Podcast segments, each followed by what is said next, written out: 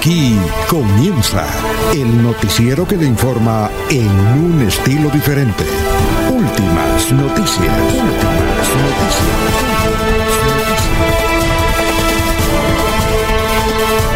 La información analizada por los expertos, sin sesgos, explicada con detalle, sin tanta carreta. Últimas noticias por Radio Melodía, también por Facebook y YouTube Radio Melodía. Director Alfonso Pineda Chaparro.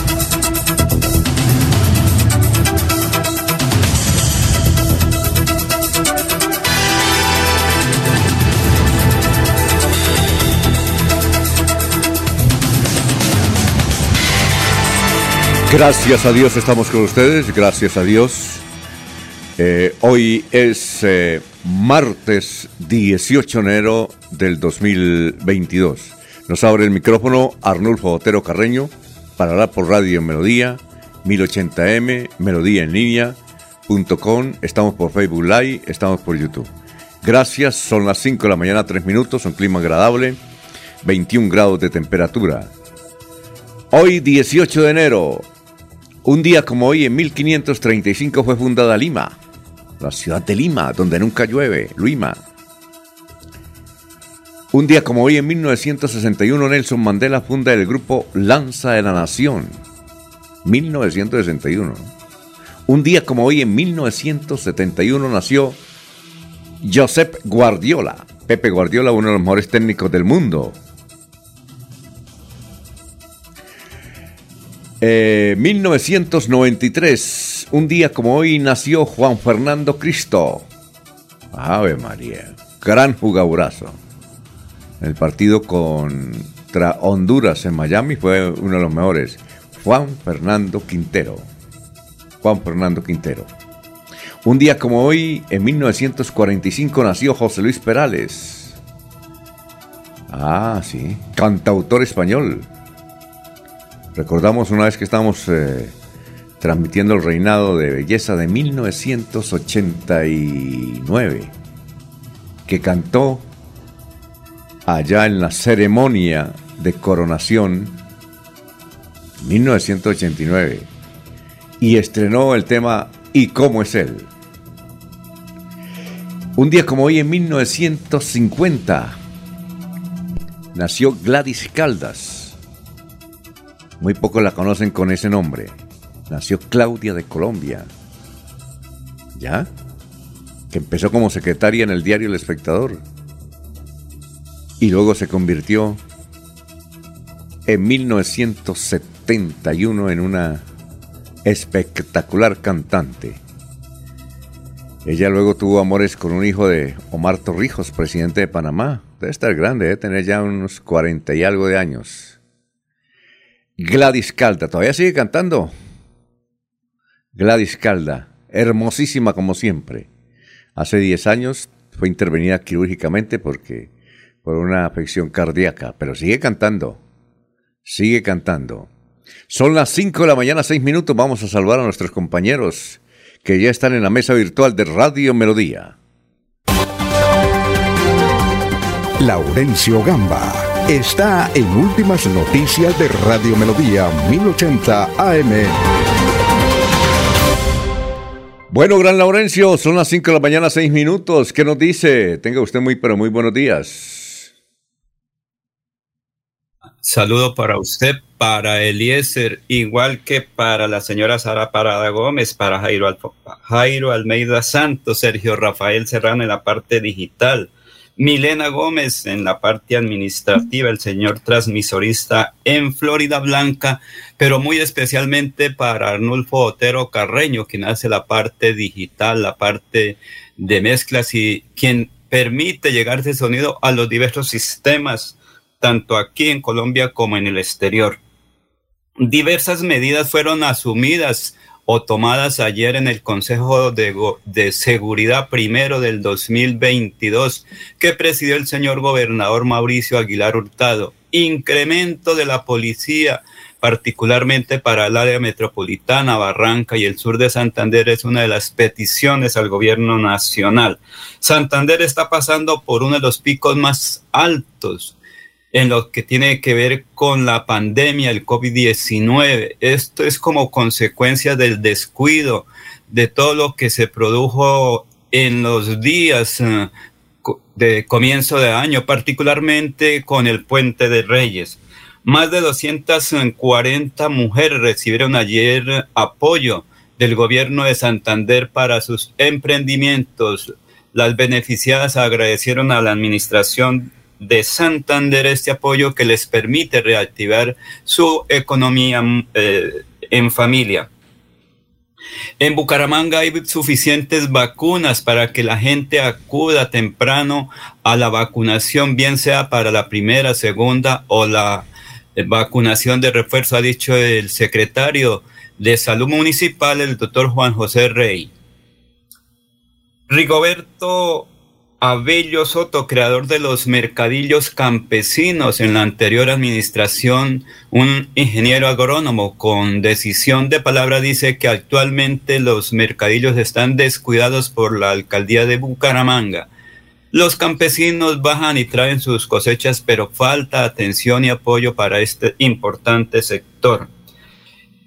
Captura en tiempo récord del homicida de una mujer aquí en el centro de Bucaramanga, Juliet Joana Álvarez Mejía, quien frecuentaba al señor que al parecer le ocasionó la muerte y como dice su familia, era una mujer que llegó de San Alberto. Escuchemos precisamente al comandante de la policía de Santander, el general Samuel Darío Bernal, que eh, nos habla sobre esta situación.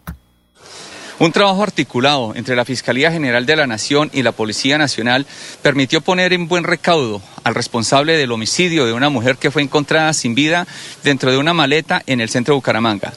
La recopilación de pruebas, la declaración de testigos y el análisis de videos captados por cámaras de seguridad fueron suficientes para que un juez, control de garantías, impusiera medida de aseguramiento intramural. Es importante resaltar que el capturado se allanó a los delitos de homicidio agravado y destrucción, ocultamiento y o alteración de elementos materiales de pruebas, imputados por la Fiscalía durante la audiencia. Este hombre de 33 años fue enviado a un centro penitenciario a espera de ser condenado por estos delitos.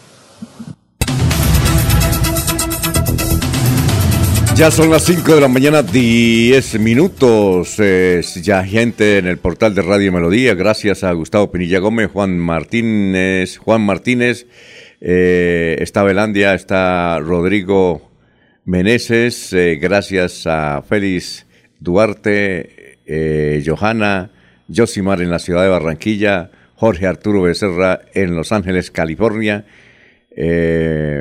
Bernardo. Eh, la familia eh, Celis, ¿cuál será? ¿Será Bernabé? Gracias por la sintonía. Son las 5 de la mañana, 10 minutos. Está también don Jorge Abel Flores Hernández, que está trabajando políticamente en los diferentes municipios del departamento de Santander para llevar a Montanini al Senado. Montanini, el señor Mario Castaño, senador y candidato al Senado nuevamente. Bueno, eh, igualmente don Jairo Macías, don Ramiro Carvajal de Deportivos Carvajal, Aníbal Navas Delgado, gerente general de Radio Taxi Libres, que tiene el teléfono 634-2222. Saludos para Benjamín Gutiérrez.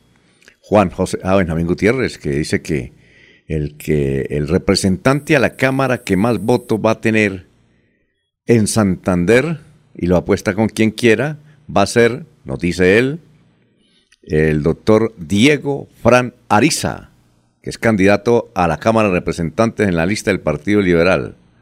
Dice, si hace cuatro años fue un fenómeno en Ubia López, ahora el fenómeno es el excontralor del Departamento de Santander, Diego Fran Ariza. Muchas gracias, Benjamín, está muy contento. Bueno, saludo igualmente para eh, Juan José Rinconós, Marino Mosquera, Peligan, Jairo Alfonso Mantilla, Igualmente para Jorge Humberto Mantilla, secretario general de la Cámara de Representantes, que a esta hora nos escucha y se encuentra aquí en la ciudad de Bucaramanga, mientras inician eh, en próximas semanas las sesiones ordinarias de eh, el Congreso de la República. Eh, bien, igualmente para Pedrito Galvis, Pablito Monsalvo, una cantidad de gente ya está sintonizada a través de Radio Melodía. Don Eliezer, ¿cómo se encuentra? Tenga usted muy, pero muy buenos días. Don Alfonso, muy buenos días. Un saludo muy especial para ustedes. Saludo para don Laurencio Gamba. Un saludo para el doctor Avellaneda, para Jorge, para don Arnulfo Otero Carreño y para todos los oyentes de Radio Melodía. Aún, muy bien, Alfonso, disfrutando a esta hora. ¿En Medellín? Aún en Medellín, ¿no? De la capital de la montaña Sí, de la señor. ciudad de Medellín, sí, señor. Ah, bueno. Estamos disfrutando a esta hora de 17 grados centígrados. Tendremos una temperatura máxima de 27 grados aquí en la ciudad de Medellín. Iniciamos el recorrido con este recuento del tiempo por Santander. En el Socorro a esta hora 18 grados centígrados. La máxima de la capital de la provincia comunera será de 28 grados en la ciudad del Socorro. En Málaga hace frío a esta hora. La temperatura en Málaga es de, nue- de 10 grados centígrados. La máxima será de 21 grados y habrá lluvias ligeras en algún momento del día. En la ciudad de Barranca Bermeja, Alfonso, a esta hora 23 grados centígrados. La temperatura máxima del puerto petrolero será de 32 grados. En la ciudad de San Gil, tenemos esta hora un clima de 18 grados centígrados. La temperatura máxima en San Gil será de 29 grados. Siguiendo con este recorrido, Vélez nos presenta una temperatura de 12 grados centígrados en este instante. Tendrá una máxima de 20 grados la ciudad de Vélez. En Puerto Wilches hay que indicar que a esta hora en Puerto Wilches llueve. Tienen 23 grados centígrados tendrá una temperatura máxima de 32 grados el municipio de Puerto Wilches. La ciudad de Bogotá, la capital del país, nos eh, muestra una temperatura actual de 10 grados centígrados, la máxima de Bogotá será de 20 y la ciudad de Bucaramanga, la capital de Santander, a esta hora 18 grados centígrados. En la ciudad de Bucaramanga, la máxima de Bucaramanga será de 28, pero la gente en el ambiente sentirá una temperatura eh, promedio de 32 grados centígrados. En la tarde es posible que haya algunas lluvias en la capital santanderiana. Alfonso, usted hacía referencia al principio de Claudia de Colombia. Sí, Creo claro. que toda, toda la vida se la atormentó Noel Petro, ¿no? En esa etapa de, de comienzos de Claudia de Colombia, cuando el burro mocho, este cantante también muy tradicional colombiano, eh, decía que era el novio de Claudia de Colombia y ella siempre lo negó.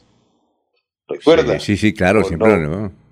Eh, yo, yo le preguntaba hace tiempo a Julio Erazo, oiga, Julio Erazo ya está cumpliendo, creo, creo que 92 años, 93 años, el gran compositor que trabajó aquí en la ciudad de Bucaramanga. Eh, pero hace unos 30 años yo le preguntaba a Julio Erazo ahí tomándonos un tinto en la, ¿cómo es? En la, en la Verna. Sí sabe dónde queda la Verna, ¿no? Claro que sí, sí. Entonces yo le decía, oye, eh, esto, usted le compuso a Claudia ese tema. Yo conozco a Claudia. Dijo, no, no, fue coincidencia. Lo que pasa es que Noel, Noel Petro eh, lo, lo adoptó a su amor. Pero ya, ya Claudia Colombia aceptó y todo eso, ya con los años. Noel, eh, Noel Petro también sus, debe tener sus 90 y algo de años, ¿no? Por lo menos, y creo que todavía se presenta en algunos escenarios. No sé si, si el año pasado leí algún cartel de, de pueblos donde anunciaban al burro mocho a Noel Petro. Sí, creo en que. sus años, eh, en sus años, eh, por ahí hace unos 20, 25 años, todavía el espectáculo era Noel Petro cantando y toreando con su requinto electrónico. Yo conozco a Claudia. Él es de la misma región donde nació Gustavo Petro. ¿Se, ¿Tendrán ¿Es de algún- CNT? Eh, sí, por ahí, él es por ahí es Noel Petro, ya le busco dónde es, pero es por ahí en esa, en esos asuntos de Montería, Córdoba, Cincelejo, Lorica, por ahí, de esa, de ese territorio es Noel Petro. El burro Medio mocho. costeño. Ah, eh, sí, eh, el, el burro mocho, ya le digo dónde es. Pero sí, yo conozco a Claudia, ¿se acuerda que la montó que él está enamorado de ella? Sí, sí, sí. No, eso, era, Eso fue una, Eh, una eh. leyenda de amor que nos acompañó durante muchos años en esa parte folclórica. Eh, él, eh, eh, Noel Petro, yo recuerdo, ¿sabe dónde estuvo Noel Petro en 1960 y algo? Él, ah, él nació en Cereté, En Cereté, en Cereté. Sí. Eh, no, tiene 88 años, yo pensé que tenía 90, no, tiene 88 años el muchacho. Ah. Ya pronto llega a los 90. Sí, Noel Petro, eh, nació el ¿Dónde- 19 de marzo. ¿Qué, re- qué recuerda exactamente de Noel, Alfonso? Ah, no, Noel, yo recuerdo que cuando yo estaba pequeño, eh, mi padre me llamó a una feria de San Gil, San Gil, y había un tema que era el que ponían siempre ahí en el gallineral, que era Azucena, Azucena linda. Oye, Azus- ¿Ah? oye, Azucena Linda, quisiera darte un beso. Sí, dice la sí, canción. sí, sí, sí, sí, sí. Y se estaba presentando don Noel Petro en esa oportunidad. Ya, y eso sí reía, saltaba y todo eso. Me dejo recuerdo de Noel Petro. Posteriormente le, le hicimos una entrevista aquí en la ciudad de Bucaramanga, ahí en Sanfer, cuando inauguraron a Sanfer. Y yo le pregunté por los amores de Claudia. Dijo, no, eso era un tema más que todo publicitario, pero... Sí, él dijo que era publicitario, ¿no? Sí. Alfonso. Sí, sí, sí. Él, él tuvo los siguientes hijos: Noelia, Gladys. Eh, precisamente él le colocó a una hija Gladys. Eh, Mario, María, Catalina, Noel y José Noel. ¿Qué tal? U- uno se llama Noel y el otro se llama José Noel. bueno, eh, ¿qué me decía don Laurencio? Alfonso. ¿Sí? Es que dicen que nació el 19 de marzo de 1933, es decir, que tendría 88 años. Tendría, no, ten- tiene, Y- tiene 88 años. Sí, por eso, pero digamos que esa es la edad. Noel Esteban Petro Hernández, conocido como el burro mocho, que esa es la, la historia de amor que le dio, eh, digamos, ese contorno popular, que muy enamorado de Claudia y por eso se le conoció. Sí, pero, pero él dijo que era publicidad. Disfrutó de eso, Él dijo que era publicidad, ¿no? Entonces. por eh, eso, disfrutó de eso. disfrutó de eso. Que no digo que a una de las hijas le puso Gladys. Muy bien, Noel Petro. Yo re- Alfonso, ¿Mm? yo recuerdo como para terminar este, este tema de Noel Petro, que lo coloco yo ahí en, en el tapete, en las ferias de Vélez lo presentaron por allá en el año, a ver, debió ser como en el 79, Sí. 79-80, lo presentaron a Noel Petro y el cartel decía, toreando y cantando. Entonces eh, aparece en la Plaza de Toros y sale el, el semoviente que va a lidiar Noel Petro. Alfonso, pero el animal daba tanta lástima, ¿sí? Era, era como un perro grande, Sí. el tamaño de la- del animal que iba a lidiar. La gente se enfureció tanto que se lanzó al ruedo y sacaron el toro en hombros. Le doy para que ustedes se haga, se haga la idea de qué tan grande era el semoviente que iba a to- torear Noel Petro, ¿sí?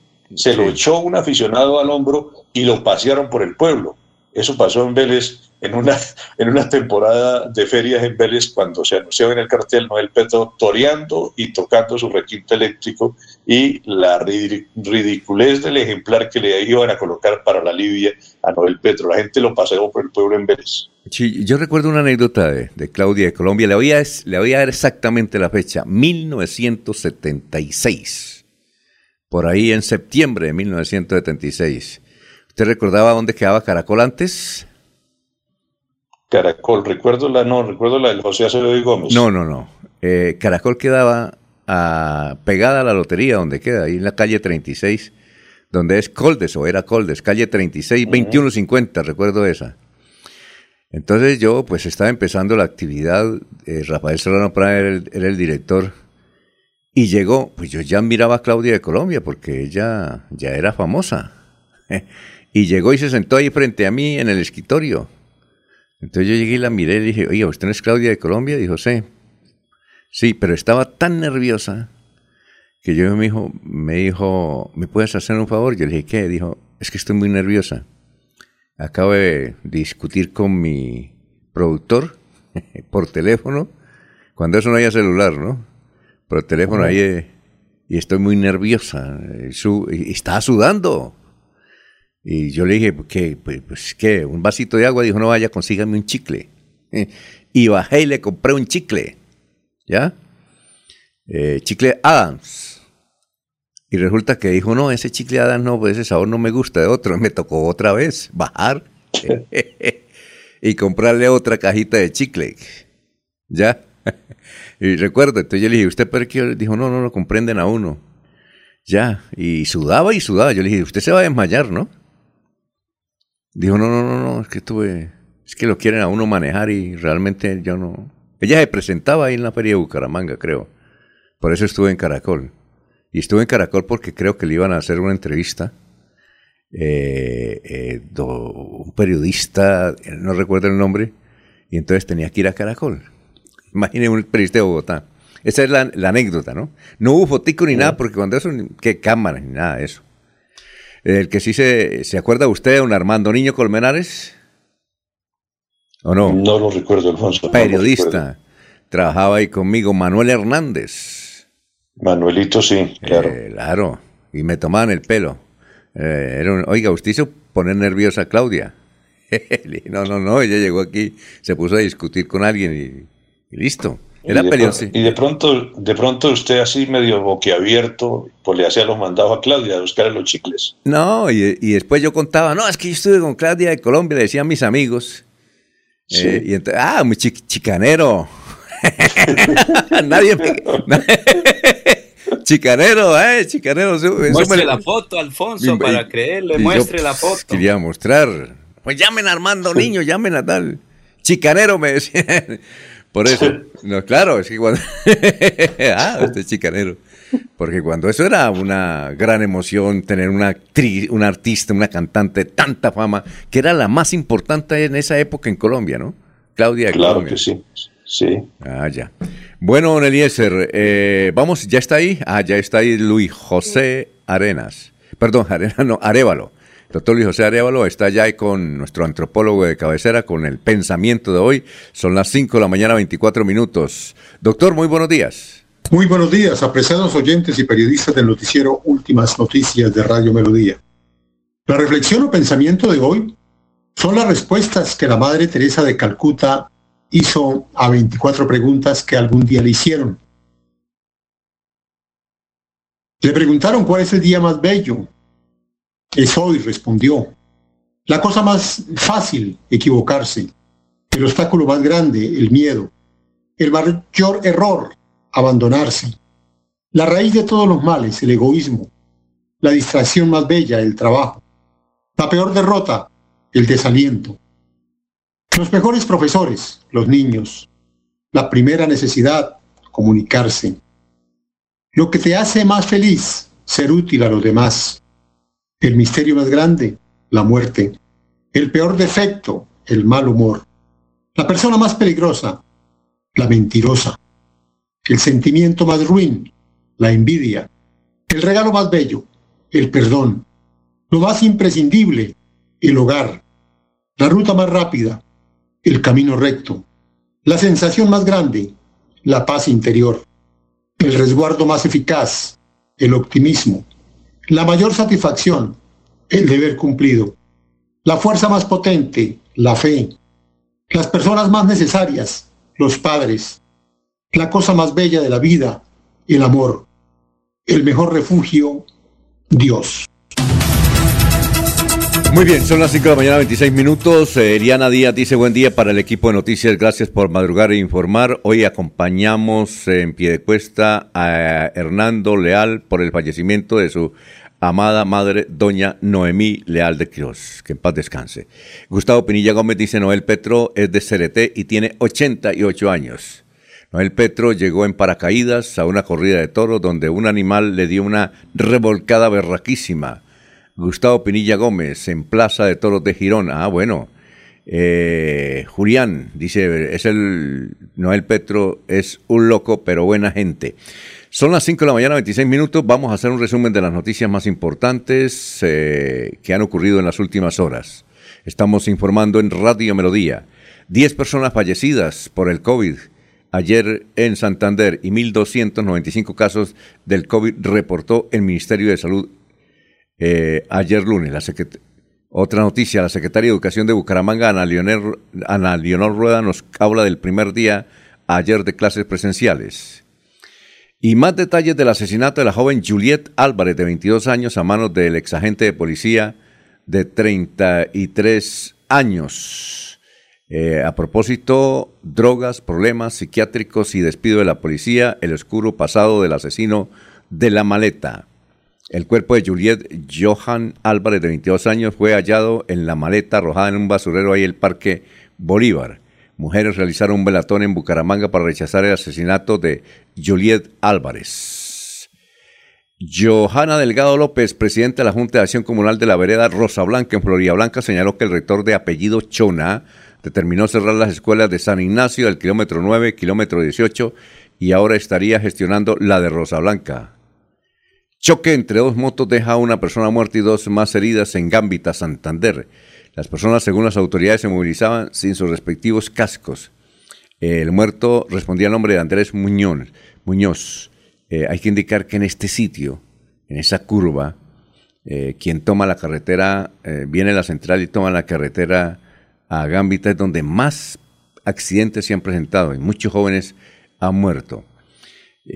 atención, el técnico de la selección de, que fue la selección Colombia, Javier Álvarez, que ahora está al servicio del Atlético Caramanga, es el gerente deportivo, fue objeto de amenazas directas por un grupo que de desconocidos que moto lo interceptó en el barrio La Aurora de Bucaramanga, eh, la camioneta donde viajaba.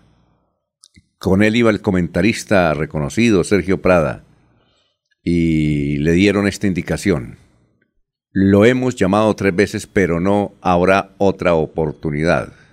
Más adelante hablaremos del tema con uno de los protagonistas de este episodio.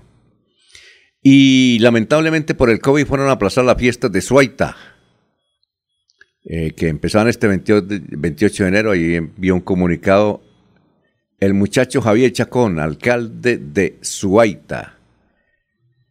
La Comisión Nacional de Disciplina Judicial ordenó investigar investigación contra el cartel de los embargos al sector salud en Santander. Murió don Antonio José Cobos Trillos, integrante y propietario de la segunda generación de la tradicional panadería Trillos. Ah, ¿quién no ha comido en Trillos? Famosa esa panadería, ¿no? Famosa, que tiene varios puntos. También tiene restaurante, tiene pizzería y nos dicen, no lo conocimos, ¿alguien conoció a don Antonio José Cobos Trillos, Trillo o no? Don eh, Eliezer, don Laurencio, ¿no? No, señor. Algo por ahí cuando uno eh, pasaba a comprar el pan, tal vez el de cuando en vez estaba ahí eh, atendiendo o saludando mejor a los clientes, porque recuerde que ellos tienen una clientela de 50 años. Sí, señor. El pan es muy bueno y sigue una tradición espectacular. Bueno, donando mis órganos y tejidos, la estrategia del Hospital Universitario de Santander que promueve la donación. Aunque el Hospital Universitario no hace trasplantes de órganos ni tejidos, sí tiene un programa para fomentar la donación de, de estos. Aplazan de proyecto de energía solar en la Mesa de los Santos por demora en la entrega de permisos ambientales.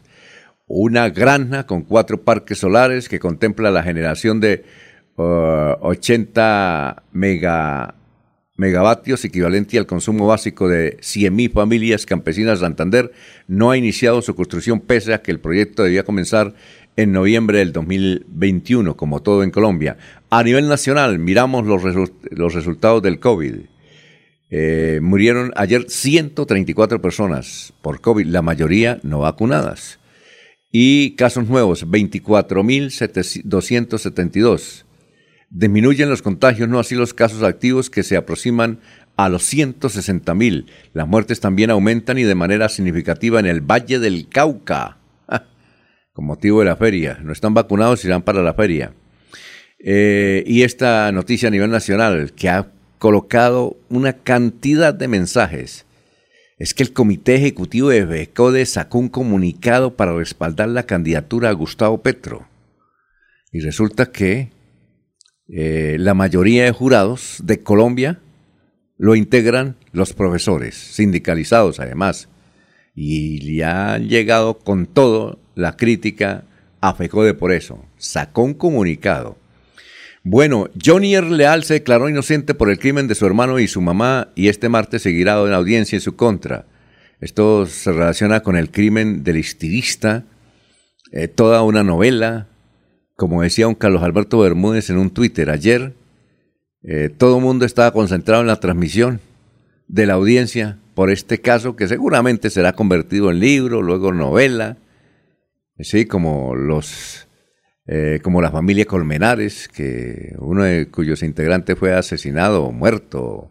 Bueno, algo sucedió hace 10 años eh, en el Día de los Niños, el 31 de octubre de creo que en 1900, del 2010, allá en la ciudad de Bogotá. Eso se convirtió en novela, es una de las series más vistas en Netflix. Este caso va para allá.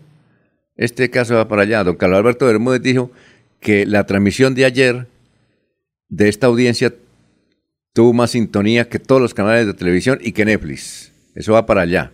Resulta que el hermano parece que está metido y el que organizó el asesinato de este hecho, de este famoso eh, peinador, eh, hecho ocurrido hace el, año pasado al finalizar. Bueno. La transmisión, la transmisión y la audiencia terminó anoche a las 10, ¿no, Alfonso?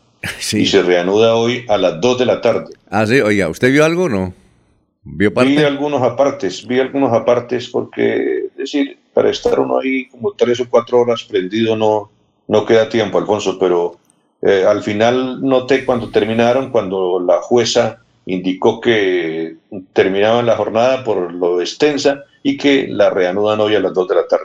Y de seguro, don Eliezer, ¿habrá libro serie de televisión y para Netflix, ¿no? De seguro, porque si, si esto ocurrió ayer, ¿cómo, sería, cómo será una, una novela de los datos, no? Bien, eh, sí, 5.34 minutos. Fuerte protesta interrumpió el recorrido de Álvaro Uribe. No lo dejaron en Santa Marta ayer. Tenía una visita para motivar a la gente a que votaran por, por él, pero resulta que no, la gente, hubo una manifestación contra él hay que, indicar que lo que es Santa Marta, una ciudad muy hermosa actualmente, eh, y el departamento del Magdalena, lo domina el grupo político creado por un exmilitante del Ejército de Liberación Nacional, como es Carlos Caicedo. Eh, él tiene todo un grupo político fuerte. Eh, hoy justamente hay una rueda de prensa aquí en la ciudad de Bucaramanga, están invitados ustedes. Eh, del señor Martínez, que fue alcalde de Santa Marta, que es candidato al Senado de la República. Es en la lista donde está Emiro Arias. Pues bien, usted sabe que en los últimos 10 años, ese grupo político de izquierda, de izquierda, no es tan con Petro, pero sí es de izquierda, que lo comanda Carlos Caicedo, tiene alcaldesa de Santa Marta. Y él es el gobernador de, del Magdalena. Y Uribe se fue hacer una manifestación y no lo dejaron. No por la gobernación, sino por los seguidores del señor Caicedo. Bueno, esos son los datos. Vamos a una pausa, ya está el historiador que vendrá en unos instantes. Estamos en Radio Melodía. Gracias por los oyentes que nos están escribiendo eh, profusamente, hablando sobre Claudia de Colombia. Dice, eh, yo me enamoré también de Claudia de Colombia. Amor imposible, dice José Antonio Rodríguez de Cimitarra. Muy bien, son las 5.35.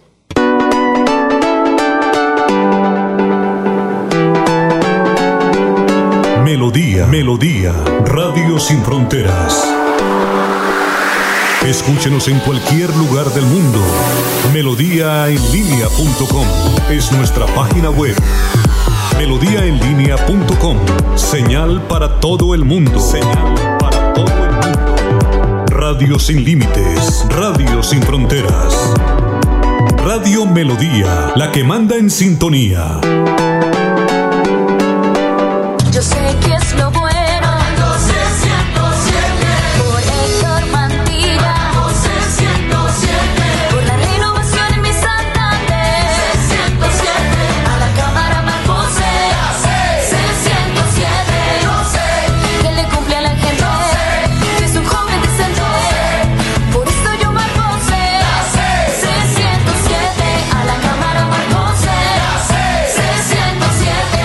conservador. Publicidad política pagada. Atención, atención, papás y mamás.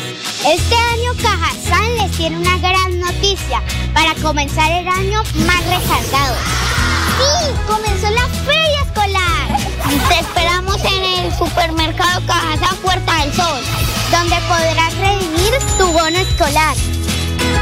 Disfruta increíbles descuentos, créditos y muchos más beneficios hasta el 28 de. Y por tu carro y tu moto no te preocupes, porque hay 127 parqueaderos disponibles.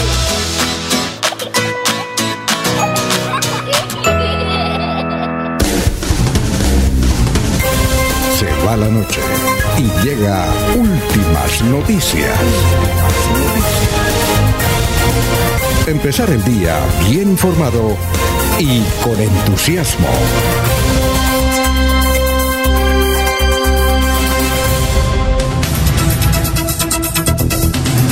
Bueno, oiga, don Eliezer, son las 5 de la mañana, 38 minutos antes de ir con el historiador. Si yo le dijera a esta hora nos escucha el próximo presidente de Colombia, ¿a quién me estoy refiriendo? A esta hora nos escucha el próximo presidente de Colombia. Mm, no, me la pone difícil. Don Laurencio. Gustavo Petro o el ingeniero. Doble sentido. No, Gustavo Petro, ¿sí sabrá que existimos? ¿O no? Claro, ahorita todo mundo es interesante para utilizar los medios de comunicación y apenas es natural, para eso están los medios de comunicación, para ser utilizados para bien o para mal. No, es que nos escribe, no, nos escribe él, nos escribe y dice, los escucho, los escucha el próximo presidente de Colombia, nos dice él, don Rodolfo Hernández, y nos envía un El saludo para el ingeniero. Ese está levantado. Oiga, de- ¿ya dice, que está, le- Vanguardia? di- dice que sí, dice que está levantado desde las 3 de la mañana y nos envía un pantallazo, un spot de una entrevista que le hicieron en CNN, el señor eh, Fernando, eh, el señor del Rincón, en CNN.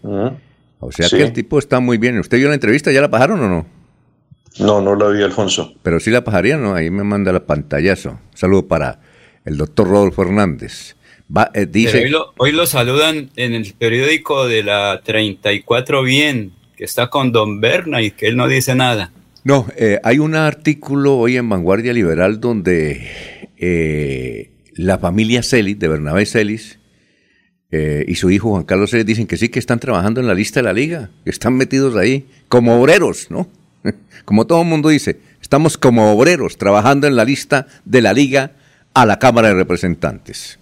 Pero ya hay celos políticos internos, Alfonso, porque quieren destronar al rey, dijeron ahí. No, pero sí fue una noticia que dimos aquí, justamente en exclusiva, y nos y, y- y la encontramos fue de Chiripa la semana pasada. Salíamos de la emisora, don Jorge Abel Flores, muy entusiasmado, me- nos invitó a desayunar, y allá encontramos a un dirigente político y me dijo, un amigo suyo, godito como usted, don, eh, don, do- don Laurencio, me dijo, oiga, le tengo la chiva. ¿Cuál, cuál? No, ¿Cuál? No, no, no lo digo al aire porque es un secreto, dice, no me meta Ah, a mí. listo. Y entonces llegó y me dijo, le tengo la noticia, ¿se la doy antes o después del desayuno? Porque él estaba ahí también en el mismo sitio, en el mismo restaurante. Y entonces yo le dije, no, pues antes. Y casi me daña el... Dijo, Bernabé Celis ingresó oficialmente a la campaña de Rodolfo Hernández. Claro. Y yo eché la noticia y hubo gente que la desmintió, pero no. Afortunadamente Juan Carlos Celis dice que sí es verdad. Que sí es verdad, que están con, con ellos, que Yo han tenido hablé problemas. con José Domingo Cortés y me dio unos daticos confidenciales hace unos días atrás que digo hay que esperar porque Pero sí confirmó. no diga nada. Usted sabe, Alfonso, que cuando le dicen no diga nada, pues es de confiabilidad, de confianza y de seguridad, porque si le dicen a uno algo, tiene, tiene uno que callar. Recuerde cómo son las cosas en el periodismo. Yo le digo a la gente, por Alfonso. favor, yo le digo a la gente, porque a veces le dicen a uno, don Laurencio, y eso lo han enseñado en muchas conferencias. Usted que existe tantas conferencias de periodismo, don Laurencio, debía tener en cuenta eso, que cuando alguien le dice a uno, le voy a dar una noticia, pero no diga nada. Entonces yo le digo, no me la dé, porque lo ponen a uno a sufrir. Uno teniendo la noticia y no dice nada. Entonces ustedes, usted de esas personas, don Laurencio, que a usted se le puede decir, oiga, le doy esta noticia, pero no diga nada. En cambio yo digo, momentico, no me la cuente. No me la cuente, porque si no la puedo decir. No, es que yo además, si, entonces- a- además, si me la cuenta y alguien, otra persona la dice y dice, oiga, Usted tal vez dio la noticia, entonces no me la cuente. ¿Qué iba a decir, don Eliezer? Don Alfonso, y volviendo al tema de los eh, amigos que se unen a la campaña de Rodolfo, ¿suman o restan esos nombres? ¿Usted qué piensa? Nombres como Bernabé, como Mario Camacho Prada, como el Pote Gómez, ¿suman o restan eh, en términos eh, no locales, no regionales, sino en términos nacionales ante la crítica y ante la expectativa de quienes llegan a acompañar a Rodolfo? Yo, yo creo que ante la opinión pública pues se perjudica un poco. Eh, porque pues ellos son, pues uno no va a decir que son cuestionados, soy vanguardia liberal, dice es que Mario Camacho es cuestionado. Bueno, pueden ser cuestionados, son seres humanos que tal vez han cometido errores o no los entienden, pero son eh, eh, votos. Yo creo que ante la, en materia de opinión sí, sí, sí perjudica un poco, pero lo que dice Rodolfo Hernández, todo el que tenga cédula que vote por mí. Lo que pasa es que dice, dice él, yo no voy a negociar mi programa, es decir, no se van a meter en mi programa, mi programa es este, pero todo el que tenga cédula, que vote, y el que pueda votar, que vote y vote por mí, eso sí lo ha dicho. Dijo, yo a nadie le digo, dijo, yo recibo a todo el mundo, yo una oficina que viene Juan Pérez, que acaba de salir de la cárcel, listo, lo siento, ahí hay cámaras, todo lo que yo hablo con ellos queda grabado, y adiós. No sé, eso es lo que dice Rodolfo Hernández, yo, lo recibo. Son miles de personas, dice él, que lo llaman para, para entrevistas, otros para fotos, otros para entregarle regalos, ¿sí? Eh, es decir, para tanto así que dice él, dice Rodolfo Hernández, que si llega a la presidencia de la República, la casa de Nariño, a él se va a vivir en un apartamento que tiene en Bogotá, en, en la séptima, por ahí cerca del Palacio de Nariño. Él, él se va a vivir en ese, en ese apartamento, un apartamento creo que unos 150 metros cuadrados. Él dice que va a vivir. Y la casa de Nariño, ¿sabe qué va a hacer con la casa de Nariño? Va a ser un museo. ¿Ya? Un museo donde la gente puede entrar, y, un museo de Colombia, ¿no? Para llevar a todas las personas a que conozcan la historia de Colombia. Dice que la casa de Nariño. Porque eh, dice Rodolfo Hernández, que eh, dice yo tengo esos datos acá, Uh, Elías, ¿saben cuántos empleados tiene la Casa de Nariño directamente? Eliezer. No, no tengo, no tengo el dato ni, ni, el aproximado, Alfonso. Oiga, ¿sabe cuántos? 800 empleados. Eso es mucho, ¿no? Eso es mucho. 800 empleados. Y entonces es lo que hecho. Ahí para, para todas las ocupaciones. Entonces lo, dice, va a liquidar y listo, y eso para, va para un museo. Y él se va a vivir aunque no es recomendable. Pero eso se puede legalmente, Alfonso. Sí, claro. Puede legalmente. Sí, Una cosa es la constitución y otra cosa son las propuestas, como las 20. ¿Quién dijo que, quién dijo que no se podía? Él puede vivir donde quiera, es el presidente de Colombia. No, no, no, no. Convertir la Casa de Nariño en un museo, eso no es tan fácil. no, pero yo el candidato prometo hasta el cielo a todos. Él lo puede hacer. Pero Alfonso, un datico. Él, lo puede hacer, y eso para, para nada afecta al país. Claro que, sí, ¿En, qué, en, qué, en qué lo afecta? ¿En qué lo afecta? Porque es la casa de reunión del primer mandatario de la ah, no, República de Colombia por constitución. Como, Eso toca, como dice eh, Laurencio, se reúne él en la oficina, tiene una oficina y una mesa como esta de Radio Melodía y sientan los ministros y listo, y, y tinto y listo y eso. Eso es lo prometido, pero otra cosa es el hacer. Alfonso, un datico adicional. Mire, ayer estuve por ahí tomándome unas aromáticas con un amigo que le manda un pero, saludo. Pero tiene noticias porque usted dice, él me dijo tal cosa, pero no lo puedo decir. A ver, dígalo. Es que según las cuentas, el umbral estaría por ahí cerca de 60 mil votos para la Cámara de Representantes, pero la cifra repartidora, escuchen concretamente y con numeritos, puede estar en 80 mil votos. Es decir, para sacar dos cámaras se necesitan 160 mil votos. Para que el ingeniero saque los dos o tres, está 8 por 3, 24, 240 mil votos que debe colocar la liga.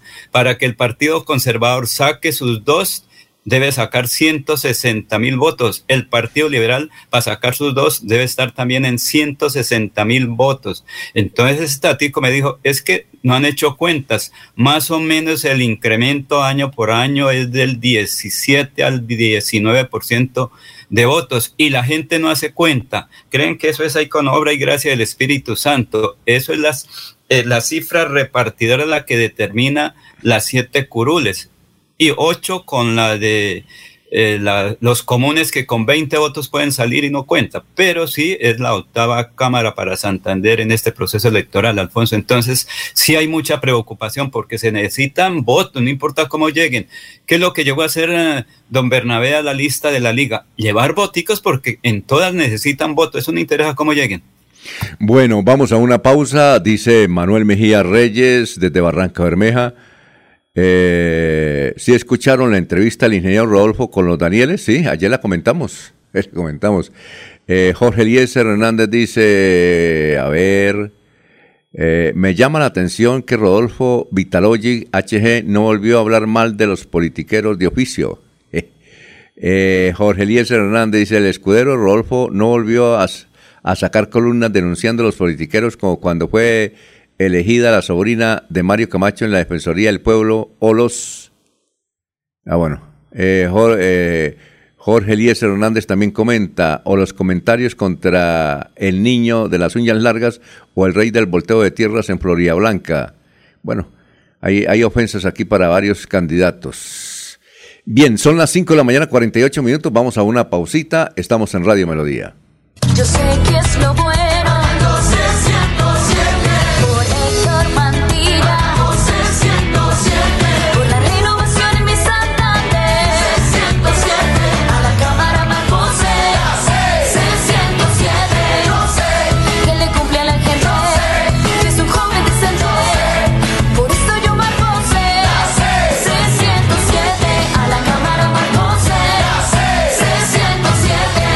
Conservador. Publicidad política pagada. Mirador del Madrigal, un lugar exclusivo para vivir a tan solo 40 minutos del área metropolitana. Mirador del Madrigal, 300 lotes de 1.250 metros cuadrados con la más completa zona social en el corazón de la bella Mesa de los Santos. Suba y se pare con 5 millones de pesos. Suba y se pare con 5 millones de pesos. Mirador del Madrigal, un nuevo proyecto de Hacienda del Madrigal. WhatsApp 301-643-0011.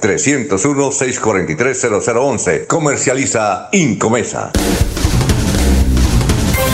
Se va la noche y llega últimas noticias. Todos los días, desde las 5 de la mañana, empezar el día bien informado y con entusiasmo.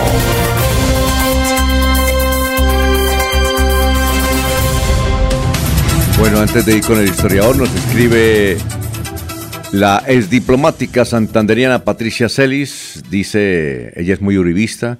Dice, hoy tenemos encuentro nacional de candidatos del Centro Democrático en Bogotá con Oscar Iván Zuluaga. Ah, bueno, que le vaya bien, gracias. Ahora sí vamos con Carlos Augusto González, nuestro joven historiador que nos recuerda las noticias de hace 50 y 25 años en Santander. ¿Cómo está, Carlos? Buenos días a la mesa de trabajo y a los oyentes. Hace 50 años esta fue la noticia más importante en Santander. El presidente Misael Pastrana designó al doctor Gustavo Serrano Gómez embajador de Colombia en Noruega. Se desempeñaba como diplomático en Guatemala. Se iniciaron las conversaciones entre el municipio de Bucaramanga y la compañía del acueducto para su posible estatización. La empresa presentará la propuesta formal de venta en febrero. Y hace 25 años fue noticia lo siguiente.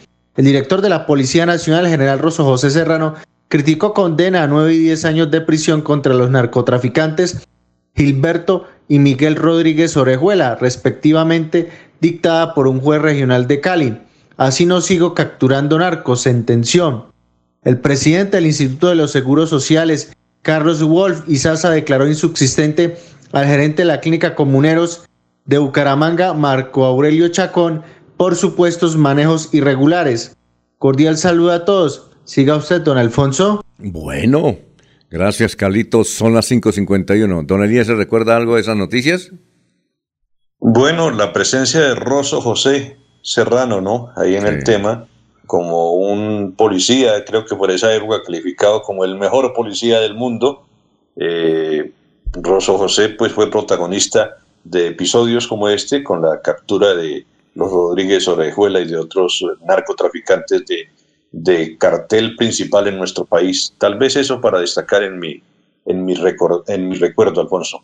Muy bien, perfecto. Son las 5 de la mañana, 51 minutos. Don Laurencio, ¿qué recuerda usted de esas noticias Al- históricas? Alfonso, que para llegar a Vélez en esa época el señor general Rojo José Serrano Cadena llegaban con 50 policías que lo cuidaban para la época, que su señora progenitora ahí en Vélez también tenía casi 20 policías en el recorrido que ella realizaba desde su taller de, cost- de costurería o de venta. Confección.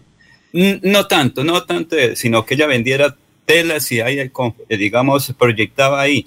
Pero ella salía de, de- de su, de su almacén hasta la casa y decía, ninguno me tiene que acompañar, pero ella fue amenazada por esa época, por las subversivos de Colombia, del narcotráfico, y ella decía, déjenme que Dios me cuida, pero entonces, obviamente, su hijo tuvo que eh, desplegar un equipo especializado, siempre andaba con la señora progenitora del general, dos damas de civil que eran, creo que coronelas de la policía para la época, cuidándola, porque ella salía obviamente como cualquier ciudadano veleño a dar sus vuelticas a misa, a rezar a la Virgen de las Nieves de Vélez y todo, pero tenían que cuidarla porque eh, internamente se conoció que por estas decisiones del general Rosso José Cadena contra los grupos eh, del narcotráfico, la amenaza fue para la señora progenitora. Y él fue el que creó finalmente la Escuela de Formación de Policías en Vélez, que ahora es de formación de mujeres y pocos hombres, pero que cumple una importante labor en la formación y profesionalización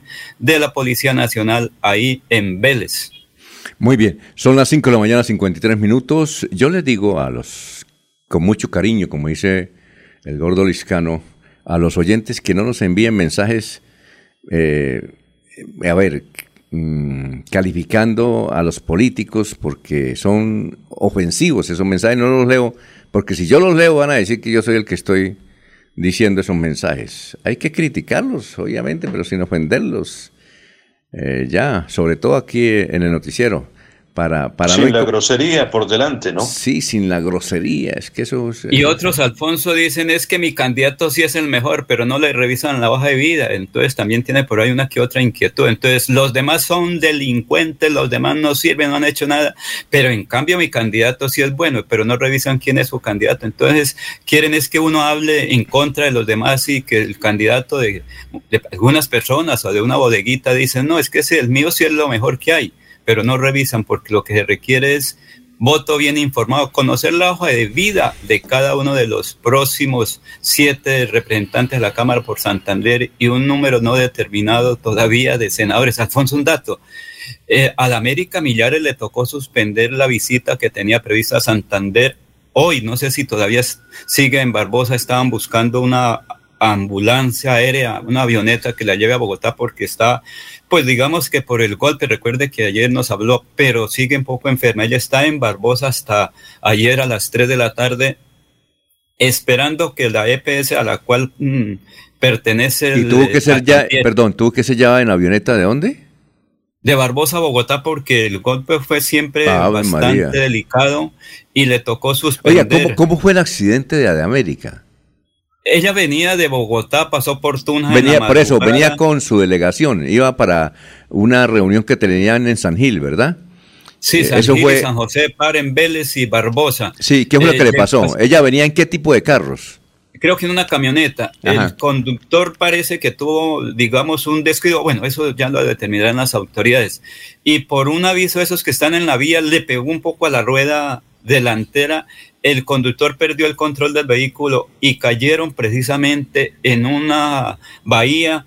Y la que sufrió los mayores golpes fue a la América Millares. Los demás pues sufrieron algo, pero no. Ella, según me decía, venía descansando un poquito, es decir, durmiendo y cuando sintió fue el golpe y cuando, digamos, ella, los compañeros y otras personas ahí cercanas la sacaron del vehículo, la llevaron a un puesto de salud y luego en una ambulancia, creo que de Invías, la llevaron a Tunja. En Tunja le hicieron los exámenes, le dieron de alta el viernes sobre las 5 de la tarde. A esa hora me llamó, recuerde que yo le dije a los amigos como usted, Alfonso, que el accidente, y ella pensó que más o menos estaba bien. Llegó hasta Barbosa el viernes en la noche y ahí le tocó permanecer, no sé si ayer en la tarde logró regresar por vía aérea a Bogotá, porque me dijo, sí me puedo poner de pie, pero estoy muy amagullada, creo que es el término más adecuado y tengo que En suspender Barichara, primero las- eh, en Barichara no dicen amagullada, no sé si cómo es- se podrá decir.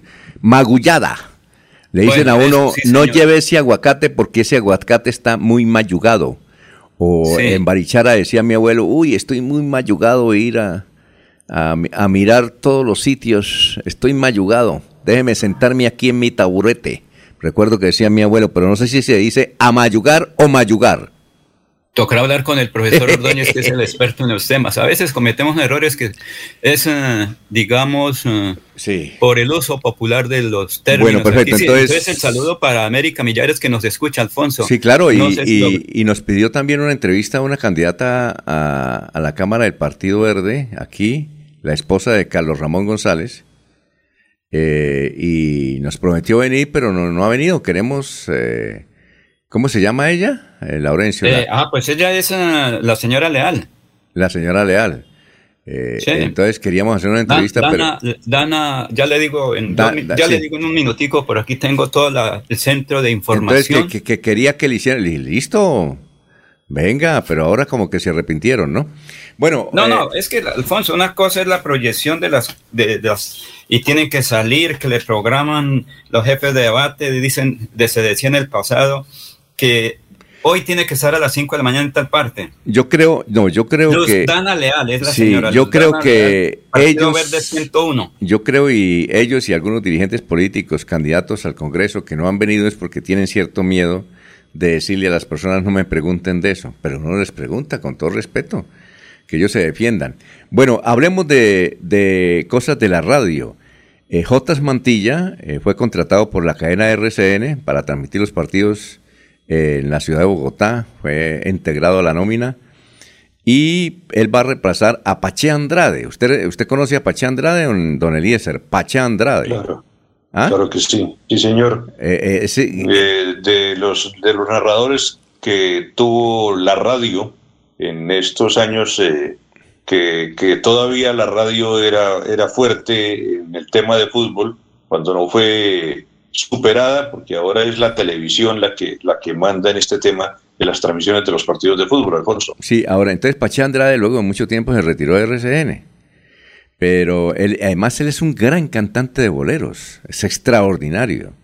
Es decir, yo pienso que si Pache Andrade se hubiera dedicado a cantar boleros, le hubiera, aunque le fue muy bien en la radio, o le ha ido muy bien en la radio, pero como cantante de boleros es extraordinario. Pache Andrade, nos dice, tiene un gran restaurante de pescado en la ciudad de Bogotá, Pache Andrade. Pero la otra noticia es que hay uno que se parece a él, también eh, estrella de la radio en, en la ciudad de Bogotá, Jorge Eliezer Torres, ¿lo he escuchado? Claro que sí. Él sí, dice, señor. esa no, e- eh, esa no era la jugada, ¿no? Esa no era la jugada. esa no es. Y que dice, pa'lantes pa' allá. Es un gran narrador. Sí, Tiene COVID también. y estuvo en la UCI. Y afortunadamente la buena noticia es que salió de la UCI, ¿no? Bueno, y entonces J va para Bogotá. Sí, J va para Bogotá y, y va a trabajar allá con los duros de la radio. Él es un gran comentarista. Pero ya estuvo, Y- Alfonso. Él y- venía el año pasado, No, yo lo en- escuché varias veces eh, ahí, Pero- narración de la cadena básica, que a propósito, Alfonso, RCN logra tener ahora un nuevo gerente para la producción, modernización y digitalización de la radio, que, la van, a, que van a transformar a RCN porque llega un nuevo gerente de radio. Sí, Esa es la noticia ahora, que va a ser una serie de Pero a nivel nacional, Cambios. claro. Obvio, a nivel nivel nacional, gerente nacional de, la, de, de RCN Radio. Bueno, bien, perfecto. Bueno, vamos con los oyentes. Gracias por la sintonía. Muy amable. Eh, Julián nos dice, nos dice, sí, aquí escuchándolos. Buenos datos. Eh, Luis José Arevalo Durán dice, la mejor obra del general Serrano Cadena fue la construcción y puesta en funcionamiento de la Escuela de Policía de Vélez, que reactivó el municipio y genera muchas fuentes de empleo. Sí, señor. El doctor Luis José Arevalo Durán, que fue juez municipal allá en, el, en Vélez. Son las seis de la mañana, un minuto, vamos a una pausa y regresamos. Aquí Bucaramanga, la bella capital de Santander. Transmite Radio Melodía, Estación Colombiana, HJMH, 1080 kilociclos, 10.000 vatios de potencia en antena, para todo el oriente colombiano. Cadena Melodía, la radio líder de Colombia.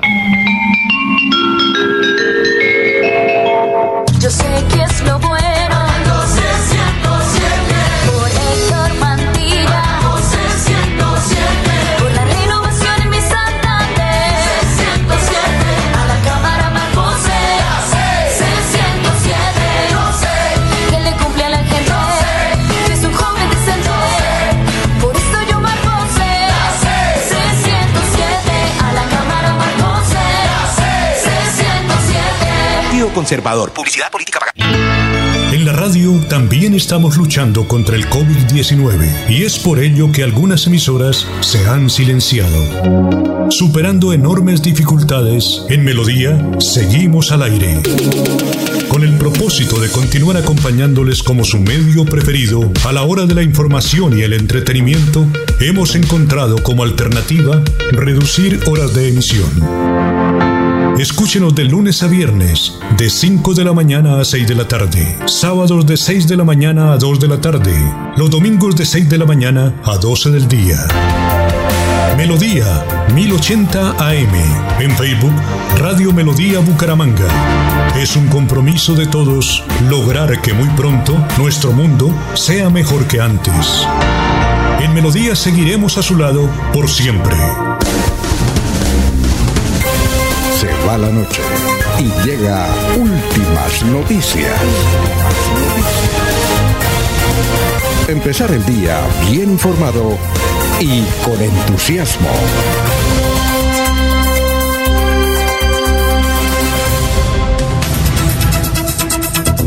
Ya son las 6 de la mañana, 3 minutos, dice el portal Ecolecua. Comisión Nacional de Disciplina Judicial ordenó investigar contra el cartel de los embargos al sector salud en Santander. Obedece a la queja que radicó la Red Nacional de Deudías Ciudadanas contra seis jueces del país, entre ellos el 12 Civil de Circuito de Bucaramanga, además contra los abogados que eh, han promovido dichos embargos. Según la denuncia, el presidente de dicha red, Pablo Busto Sánchez, hay un abuso de las medidas cautelares tanto en su solicitud por los accionantes como en su decreto por parte de los despachos judiciales al punto de autorizarse el embargo de cuentas inembargables, incluidos recursos inembargables y destinados exclusivamente a prestar los servicios de salud como son eh, las en el caso de las cuentas maestras recaudadoras. Las presuntas irregularidades se estarían presentando en seis despachos, entre ellos la capital santanderiana. Ecolecua conoció que en el caso específico de Bucaramanga, el juez 12 civil del circuito habría ordenado el embargo de las cuentas maestras de Medimás EPS a solicitud de Dumian Medical SA por 13 mil millones de pesos. Noticias a esta hora, Don Eliezer, lo escuchamos. Estamos en Radio Melodía. Tancur anunciará hoy su aspiración a la presidencia de la República. La excongresista que estuvo en cautiverio por más de 12 años ha citado a una rueda de prensa hoy a las 11 de la mañana. Eh, se dice que ella pondrá la cuota femenina que hace falta en la coalición Centro Esperanza. El trajetón de la coalición Centro Esperanza ya no será solo de hombres y eso es lo que se rumorea. La excongresista Ingrid Betancourt anunciaría este martes su intención de participar en la contienda como precandidata por el revivido Partido Verde Oxígeno. Todo parece indicar que el anuncio, mm, repito, se hará hoy a las 11 de la mañana en el Hotel Tequendama. Esta coalición eh, tiene, entre otros nombres de aspirantes a la presidencia, eh, como el de Sergio Fajardo, por la Alianza eh, de Compromiso Ciudadano, Alejandro Gaviria, Colombia tiene futuro, Juan Manuel Galán, del Nuevo Liberalismo, Juan Fernando Cristo, eh, de En Marcha, Jorge Robledo de Dignidad y Carlos Amaya, que tiene el aval de Verde Oxígeno. Entonces, eh, se decía hace algunos días que Ingrid Betancourt no sería candidata, pero se anuncia que hoy a las 11 seguramente se dará esta noticia, Alfonso. Ah, muy bien, perfecto. Ingrid Betancourt. Ella, ¿Usted recuerda cómo empezó ella la campaña hace 20 años a la presidencia? No, señor. Que fue No una recuerdo, novedad. Alfonso. ¿No recuerda? No, no recuerdo. Y que eso en ese tiempo era una novedad, ahora no. Repartiendo condones. Entonces ella se hizo famosa en Bogotá y vino aquí a la ciudad de Bucaramanga repartiendo condones. Era precandidata a la presidencia de la República. Joven. Y luego se fue candidata al Senado de la República, fue senadora y, y luego fue secuestrada, ¿no? Bueno, don eh, Laurencio, noticias a esta hora son las 6 de la mañana, 7 minutos. Pero no va a repartir sino vacunación. Juan José Rey, secretario de Salud de Bucaramanga, vacunación en esta capital. Alfonso, es que hay suficientes eh, vacunas, se están repartiendo en cada uno de los puestos, pero que sea el secretario de Salud de la capital del departamento, Juan José Rey, que nos hable sobre esta importante noticia, vacunación en Bucaramanga, pero que vayan. Son 35 puntos de vacunación, incluyendo obviamente los que tenemos con los centros de salud del ISABU, ¿no? Vivos como el Teatrino y el Recrear del Norte. Tenemos siete centros de salud que permanentemente están vacunando de lunes a viernes y dos centros de salud, nos, el Mutis y la Libertad, que incluso prestan vacunación durante los fines de semana. Con esos centros del ISABU, más toda la red privada que tenemos, comerciales, Cacique, La Isla, Acrópolis, tenemos en el parqueadero del Éxito, en el Teatrino, en el Recrear. Estamos incluso coordinando muy de la mano con el departamento solicitar más biológicos.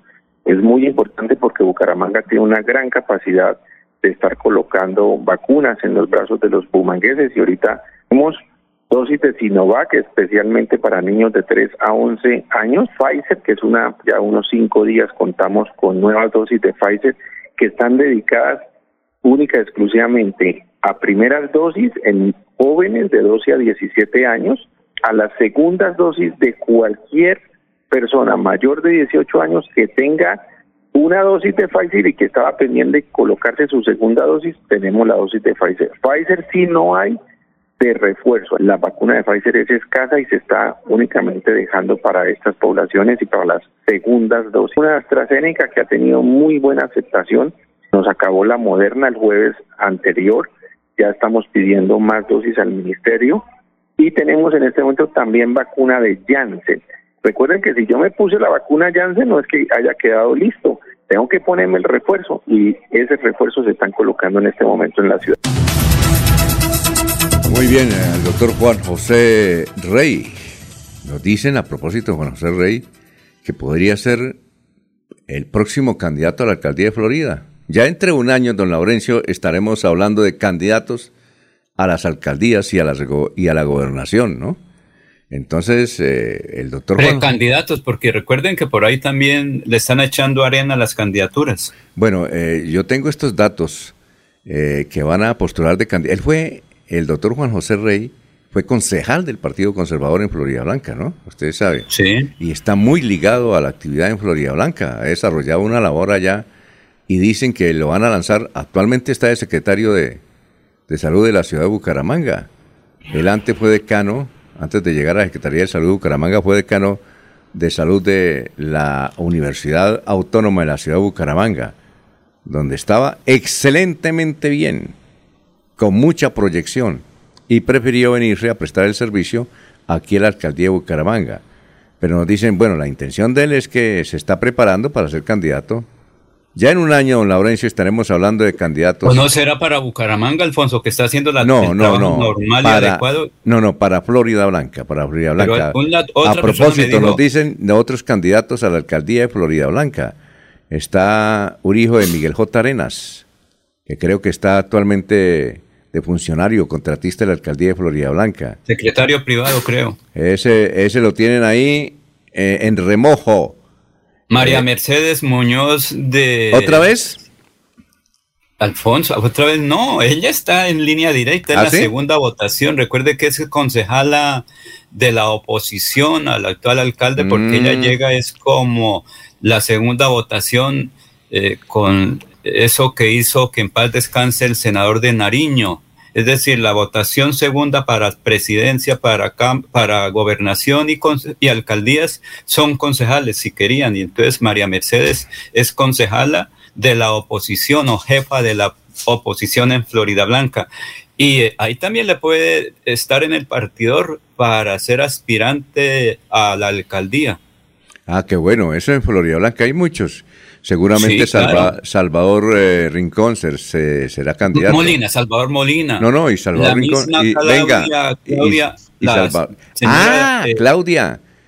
Claudia Ramírez. Claudia Ramírez, con el apoyo de Jair Hernández de la Liga. Va a ser candidata a la alcaldía de Florida Blanca. Hay muchos.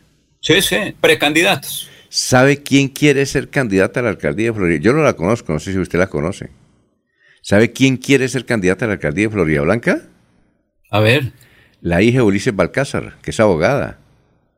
Ah, sí, la hija de doña Noemí. La hija de doña Noemi. eh, nos dicen que ella quiere ser candidata a la alcaldía de Florida. O sea que hay mucha tela por cortar. Hay que esperar, Alfonso, quién gana para Cámara y Senado en Florida Blanca. Y ahí estarán definiendo después los avales. Ah. Y eso permite muchas cosas, porque hay ahorita una disputa de votos en Florida Blanca, quién logra tener la mayor votación. Y conforme a eso dicen, bueno, ahí el- aval lo va a dar fulano de tal, en tal parte, el otro tal parte. Y ahí se comienza a integrar Sí. después del 13 de marzo a hacer las eh, coyunturas políticas. Que Laurencio tiene dos boticos, entonces puede ser aspirante. Que el señor fulano de tal tiene tres también. Y ahí comienza a tener eh, auge las precandidaturas, Alfonso. Muy bien, estamos en Radio Melodía, son las 6 de la mañana, 13 minutos. Don Eliezer, ¿usted sabe quién es Esperanza Gómez? Pues estaba a punto de leer esta noticia. Ah, lea, léala, léala, porque usted, muy, usted es un seguidor de... Oiga, Esperanza Gómez le dijeron, le rogaron prácticamente que fuera candidata al Senado de la República. Y, Sí. y en muchas, sí, claro, ella recibió muchos políticos y le dijeron, mire, eh, eh, a ella y a EPA Colombia le decían, venga, y eh, EPA Colombia era por el Centro Democrático, que le dijeron, mire, sea candidata a al, al Senado de la República. Nosotros le decimos cómo es, cómo es la ruta. Y a Esperanza Gómez también eh, le prácticamente le rogaron. Lo que pasa es que, entiendo que el esposo le dijo, no, no, no, no, no nos metamos en líos. Yo vivo muy tranquilo, el esposo tiene em- empresas, entonces eso nos, nos afecta. Y el que se mete a política a veces sale chamuscado. Pero hay, vea, Sí. vea usted que eh, esta noticia que seguramente usted va a leer era parte de esa campaña que ella tenía para llegar al Senado de la República, que finalmente no pudo hacerlo. Lea la noticia, don Eliezer, lo escuchamos. Esperanza Gómez regalará otras 2.000 becas para estudios técnicos y de bachillerato. La actriz porno se unió a la Fundación Trébol para llevar a cabo la iniciativa que promueve la educación. La reconocida actriz porno Esperanza Gómez empezó el año dando buenas noticias a los colombianos. La también empresaria anunció a través de su cuenta de Twitter que dispondrá 2.000 becas para así brindar apoyo a los ciudadanos que se encuentren en el país y deseen emprender una carrera técnica o estudios de bachillerato. No es la primera vez que la figura pública desarrolló este tipo de iniciativas. El año pasado lanzó mil becas para estudios. Nos unimos nuevamente con Fundación Trébol para regalar dos mil matrículas, señaló en esta oportunidad. Del mismo modo, precisó que esta vez iría más allá, otorgando el 50% de becas para el programa de bachillerato, además de los 15 programas técnicos que ahora también hacen parte de la oferta. Ante el anuncio, fueron muchas las reacciones, incluso algunos cibernautas aseguraron que la actriz ha dado más oportunidades que el Instituto Colombiano de Crédito Educativo y Estudios Técnicos, ICETEX, mediante el cual los colombianos pueden pedir préstamos para ingresar a la educación superior. Pero al final de la nota, Alfonso habla de sus apoyos o de sus eh, eh, amores políticos. Le preguntaron si respaldaba a Petro, si le gustaba Petro. En algún momento dijo que, que le llamaba la atención Petro, pero también se refiere a- al afecto que tenía por el expresidente Uribe. Dice, yo era fanática del expresidente Uribe en las primeras elecciones y yo voté por él cuando prometió que iba a cambiar el país, que iba a acabar con la guerrilla, que iba a trabajar por el pueblo. Después, cuando empezó a cambiar las cosas y empezaron a hacer negocios para enriquecerse, solamente ellos, me sentí traicionada y luego voté por su opositor. Se refiere así al tema político Esperanza Gómez, que dice que por ahora la política la deja a un lado y que su negocio de pornografía le sigue dando muy buenos dividendos. Sí, eh, a propósito, a Esperanza Gómez le preguntaron, como usted dice, ¿le, le gusta Petro? Dijo sí, pero no para presidente. Bueno, Pedro Joaquín, eh, a propósito, eh, Alfonso, hay un no video, hay un video política, a propósito, suficiente. a propósito hay un video de la esposa de Petro, Victoria Alcocer, en Cincelejo, eh, bailando, con un vestido supremamente apretado y bailando y moviendo la colita allá en Cincelejo. Por ahí, de, y eso fue este fin de semana. Bueno, ¿qué dicen los- mujer. ¿Cómo? Hermosa. Hermosa mujer, la esposa de Petro. Sí, hermosa, hermosa, hermosa. Sí, sí. Eh, eh, hija de un patricio eh, muy importante, creo que es uribista. Bien, eh, Pedro Ganadero de, de la región y hasta, bueno, pero muy buen ciudadano porque cumple con todos los de- de- Lo- deberes constitucionales. lo curioso es que Así el- lo tilden de otra lo curioso es que el- forma, señor papá. Lo curioso es que el- la finca de, del señor Alcocer, don José Alcocer, son, eh, limitan con la, el ubérrimo de Álvaro Uribe, ¿no? Eso es lo curioso. Amigos y vecinos Sí, claro. y paisanos. Muy bien. Eh, eh, Pedro Joaquín Bejarano Díaz dice, excelente información, muchas gracias. Raúl Eduardo Quintero Castañeda dice, dicen que Néstor Fernando Díaz Barrera será candidato a la alcaldía de eh, Florida Blanca. Eh, Jorge Eliezer Hernández dice, el mismo Oscar Yair quiere ser candidato a la alcaldía de Florida Blanca, como él mismo lo expresó en una reunión apenas se iniciaba el sueño de Rodolfo Hernández. Y entonces Claudia, la señora diputada, porque ella aspira a ser candidata a la alcaldía de Florida Blanca. Recuerden que por eso fue que está un poco distanciada con sus amigos.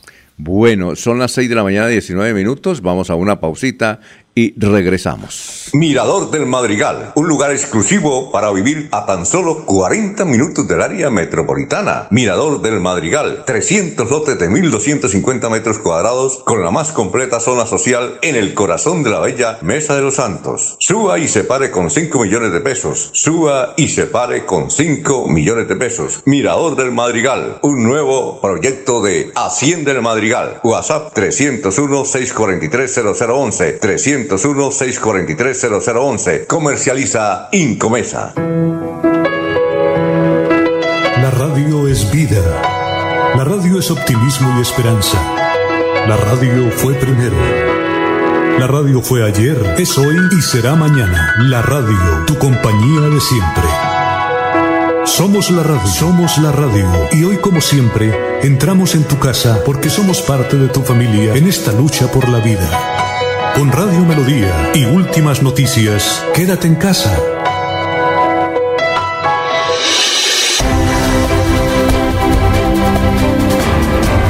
Información y análisis. Es el estilo de Últimas Noticias por Radio Melodía 1080 AM.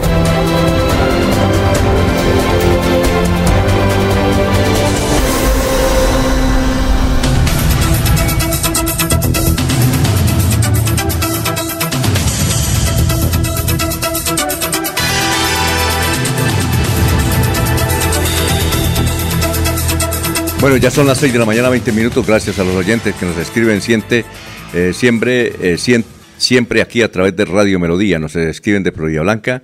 Dice, ahí como 20 candidatos ya, varios concejales quieren ser eh, precandidatos a la alcaldía de Florida Blanca. Eh, más adelante le daré ma- más nombres, dice Doña Rosalba, que nos escribe desde el barrio Bucarica. Son las 6 de la mañana, 21 minutos. Pero Alfonso, mire que la, la señora concejala de la oposición fue la segunda votación en el debate anterior. Ahorita dicen los observadores, es la primera votación porque ya no va a competir con ninguno. Entonces, eso es para hacer cálculos, cómo queda Cámara y Senado próximamente, y ahí se comienza a tener decisiones, ¿o no, don Eliezer Galvis? Sí, señor. Ajá, bueno, perfecto. Tenemos aquí a la secretaria de Educación de la ciudad de Bucaramanga, la doctora Leo, Ana Leonor Rueda. Ella nos va a indicar cómo empezaron las actividades ayer en los colegios públicos de la ciudad bonita de Colombia. Doctora, la escuchamos. Están regresando 78 mil estudiantes a 47 instituciones oficiales del municipio de Bucaramanga.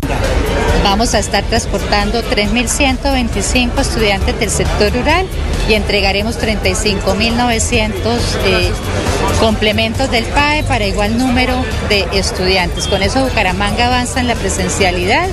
Adquirimos entre el año pasado y este más de 6 millones de tapabocas, caretas, alcohol isopropílico, los contratos de aseo y desinfección, justamente para poder eh, ayudar a que se mitigue el riesgo de contagio en las sedes educativas oficiales del municipio. Y el mensaje es a vacunar a los hijos y a las hijas y con ese acto de amor pues a permitirles que regresen a la presencialidad. Eh, bueno, bueno, bueno, son las 6 de la mañana, 22 minutos. Eh, nos escribe Luciana eh, Duarte. Dice, quiero decirles que mi tío Guillermo Memo es taxista de la ciudad de Bucaramanga, vive en el lago, en el barrio Lago 2 de Florida Blanca. Oiga, eh, se quedó una, una billetera en su carro, en su taxi, con un millón de pesos en efectivo y el señor la devolvió. ¿Ah? Buena, buena gestión, ¿no, don Eliezer? Parece Muy buen detalle, Alfonso. Muy buen detalle. Honrado el señor, porque es que primero se le queda el celular al señor y cuando se da cuenta le dice, señor, se le quedó el celular. Cuando uno se sube a un carro, a veces coloca el celular ahí en la silla y lo deja. Se le quedó y se, le dijo, señor, mire, aquí está su celular. Dijo, uy, señor, usted sí es muy honrado, muy buena persona, mire, gracias. Y se fue. Cuando el señor llega a la casa es que encuentra en la parte donde va el pasajero la cartera con ese dinero y dolaritos. Y luego el señor hizo la gestión, como debe ser, Alfonso, de toda persona honrada, llamar y ubicó al señor y le dijo, aquí le tengo su platica, que fue a sacarla usted del banco y se le quedó un poquito descuidado porque no, todo, dejó hasta el celular y le dijo, ya voy para allá y le entrego su platica. Y no pidió recompensa, Alfonso, porque generalmente dice, bueno, me da el 10% y se la devuelvo, o me da la mitad y se la devuelvo. No pidió, pero aquí Luciana nos dice que sí, que, que el Se le señor, dieron. el, el señor sí, el señor le, le, le reconoció. ¿Cuánto le reconocería? Sí. Bueno, por ahí el 10%, 100 mil pesos. Ah, pero era que también tenía dólares, ¿no?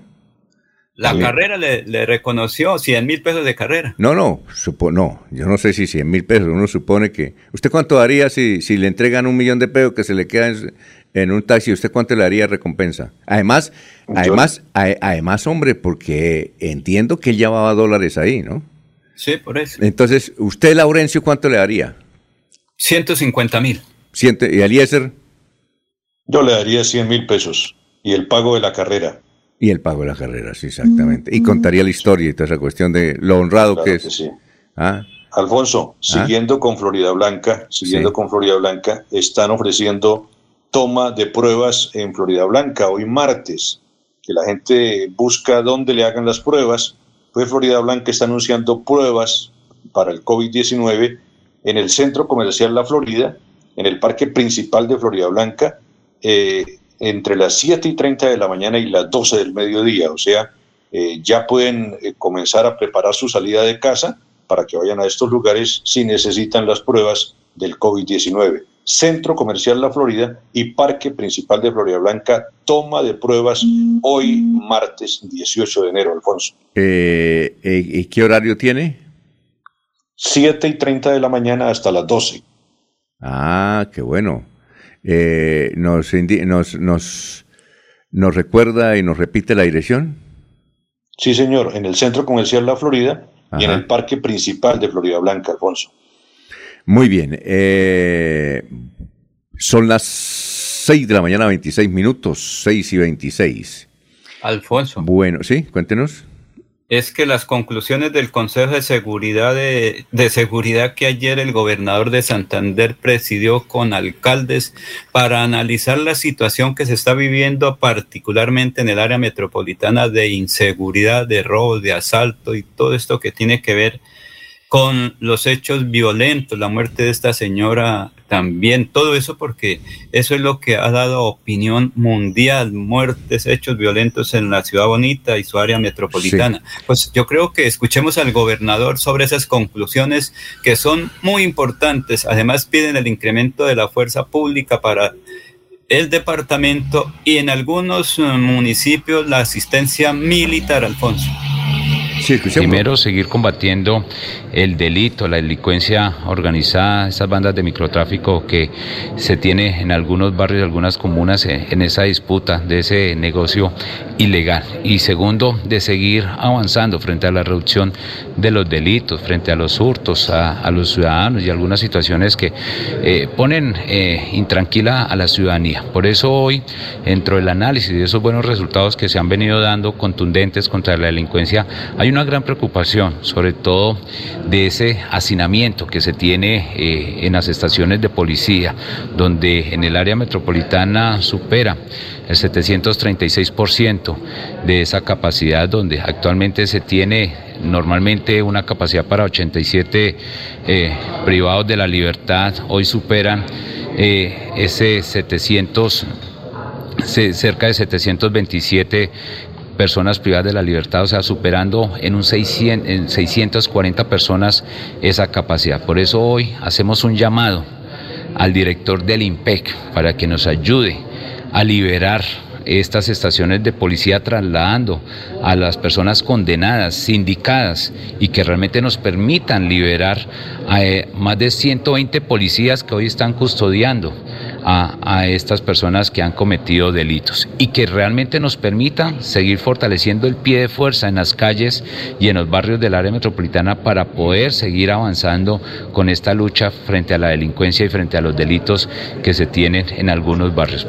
Son las 6 de la mañana, 28 minutos. Bueno, don Eduardo Peña, que es el director del periódico El Cañaveral, nos dice que con una millonaria inversión, el Centro Comercial Cañaveral iniciará en breve una gran transformación de su estructura, tanto en la parte de su fachada como en los interiores. El proyecto durará dos años y se hará de forma coordinada para no suspender en ningún momento el servicio. Según Marta Leider Bautista Lasprilla, gerente del centro comercial, se trata de la modernización más importante que se haya hecho del centro comercial en sus casi 40 años de existencia. El proyecto fue eh, presentado a la Junta Directiva y a los actuales propietarios, quienes la tienen en primera opción de compra. En los próximos días se hará público su lanzamiento. A propósito, ese centro comercial Cañaveral fue inaugurado en 1981 eh, yo lo recuerdo porque yo fui el maestro de ceremonia. Y eh, vino a inaugurarlo nada más ni nada menos que Iván Duque Escobar, el padre de Iván Duque Márquez. Eh, y estaba ahí don Luis Enrique Figueroa. Recuerdo que el, el que, el, en ese momento, jefe de Relaciones Públicas de la Gobernación de Santander, y estaba el doctor Alfonso Gómez Gómez. ¿Recuerda usted quién era el, alca el alcalde, don Eliezer? ¿Usted ya está en 1981 aquí en Bucaramanga o no? Recién llegado, Alfonso, recién desempacado en Bucaramanga. Mm, muy bien. El alcalde, ah, se me olvidó el nombre del alcalde, alcalde, pero el alcalde de Bucaramanga era, bueno, eh, ¿De Bucaramanga ver, o de Florida Blanca? No, de Bucaramanga. El alcalde de Bucaramanga, recuerdo, ah. porque él estuvo allá, eh, era el yerno de Nepomuceno Cartagena. Es que ahora se me olvida el nombre, a ver si algún oyente nos recuerda el nombre. Eh, Arisa Moreno. Fernando Arisa Moreno. El doctor Arisa Moreno era el. Fernando Arisa Moreno. ¿sí Fernando Arisa Moreno. Abogado, si no estoy mal. Y estaba don, Arma sí. y estaba don Armando Puyana. Cuando inauguraron en 1981 el centro comercial Cañaveral, eh, resulta que los parqueaderos eran ahí en la superficie, no había, no había sótanos ni nada de eso. Entonces yo le pregunté a don Armando, oiga, ¿y aquí usted por qué no le hizo sótanos al, al edificio, al centro comercial? Dijo por una sencilla razón, dijo, yo me conozco la idiosincrasia de los santanderianos, muy perezosos, quieren llevar al carro hasta, hasta el almacén. Entonces, si yo construyo eh, los parqueaderos aparte, la gente le pone problemas, la gente quiere es entrar, bajarse del carro y entrar, llevar el carro hasta la entonces, por eso lo hice así, dijo don Armando Sí. Puyana. Después sí le metieron, le metieron, creo que, no sé, yo no he ido hace mucho tiempo al centro comercial Cañaveral, pero entiendo que hay sótano, ¿no? Hay Sí, y ¿no? se mantiene, Alfonso, es uno de los centros comerciales que se mantiene vigente, que a pesar de los años, de que han llegado dos competidores más a los lados, sí, el centro comercial La Florida y el otro centro comercial, se Caracolí. mantiene, el Caracolí se mantiene. Eh, ha tenido algunas etapas de dificultad, pero los administradores han logrado darle el impulso y es motivo de visita para irse a comer un helado, para vitrinear, para ir de compras y se mantiene el centro comercial Cañaveral. No lo sucedido en centros comerciales de Bucaramanga como el, el Omnicentro, ¿recuerda Alfonso? Sí, La claro. condición de Omnicentro que se convirtió luego en oficinas y ahora pues lamentablemente Está abandonado. eh, con un, está abandonado casi el centro comercial de la ciudad de Bucaramanga, este de Omnicentro. Entonces Pero este sí, este de Florida Cañaveral sigue con vida y estas remodelaciones pues seguramente le darán una muy larga existencia en la parte comercial. Y yo le preguntaba a don Armando, ¿y cómo se siente? Mientras empezaba el acto, yo le preguntaba a don Armando, le dije, don Armando, ¿y cómo se siente haber construido el centro comercial acá? Dijo, me siento muy bien, porque todos me decían que no cometiera la locura de construir un centro comercial en esta zona, porque aquí no venía nadie, ni siquiera los, eh, los que vienen a pedir limosna, me decía. Nadie me dijo que estaba de acuerdo, nadie. Inclusive mi señora me dijo, no, don Armando. Y usted que les contestaba, don Armando, dijo, mire, les cuento, en unos años, esta zona de Florida Blanca, Cañaveral, va a tener más gente en los centros comerciales que en cabecera. y, oiga, visionario el viejo, ¿no? Visionario. Visionario, ¿no? Y mire cómo está. Es impresionante la actividad comercial en el centro comercial Cañaveral, ¿no? Y, es la verdad, Alfonso, eso que le dijo de que habría más movimiento ahí que en cabecera, es la verdad. Claro. Hoy día los centros comerciales de Cañaveral se mueven más que los centros comerciales de cabecera. Es una minita, es una Y minita. los de Florida Blanca Por eso. en el año vial. No, no, es, es una minita. ¿Ya? Sí, señor. Yo eso mismo le, le dije a don Pedro Gómez hace como unos 10 años cuando vino el de, el de que construyó Unicentro. Él quería construir Unicentro acá. No, el centro comercial Santa Fe lo quería construir aquí en el Anillo Vial. Y cuando eso, pues no había nada por ahí Anillo Vial hace más de 10 años, 12 años. Yo le pregunté, oiga, do- don Pedro, usted es una zona como muy despoblada y además uno para ir a, a esos lugares tiene que llevar carro. Eh, ¿Sí? Oiga, yo le dije, a mí me parece como difícil el asunto y creo que esos centros comerciales, esos eh, almacenes grandes de cadena al costo, eh, Price Mar ahora, eh, Macro, viven llenos, ¿no? Viven llenos. Sí. ¿Qué días fuimos con un amigo suyo, don, don Laurencio, al costo? Era, le voy a dar el dato, era un martes por la tarde, 4 de la tarde. Eh, no había ninguna actividad social ni nada. Estaba lleno, ojo, lleno, lleno. El, el- el almacén al costo. O sea que venden. Y para llegar allá hay que tener carro. No sé si en bus se puede ir, pero hay que tener carro o moto. Difícil. Por eso. Y le cuento. Y tiempo. Y buena, buen centavito, porque allá el whisky siempre es carito también y todo lo demás, porque le- eso sí, le tienen de todas las Pero- marcas y de todos los sabores en la producción nacional e internacional. Oiga, en esa área se consigue de todo. Oiga, y el am- se puede ir y, y recuerda lo que conseguía allá en los Estados Unidos. En esa Oiga. área hay de todo. Oiga, venga, una cosa, el, el dato curioso es que llegué con su amigo que me dijo, oiga, Alfonso, como usted no está en Bucaramanga, camine y le, le, le- le compro un whisky. Entonces nos fuimos y él compró otras cosas, ¿no? Sí. Es un hombre amigo suyo. Sí, que- señor. Que, que le va muy bien. Y entonces Sí. resulta de que cuando él fue a pagar, hay, eh, espichó un botoncito, espichó el botoncito y ganó. no le Ah, tocó. La Oiga. co- o sea que le quedó debiendo la botella. Oiga, venga, no, no, no, ganó. Oiga, el que tiene plata le llega plata, ¿no? Bueno, Sí, la plata busca plata. la plata. Yo, le dije, yo, yo le dije, hombre, usted sí es un berraco, usted sí atrae la plata, mire. El tipo hizo una buena, una buena compra ahí.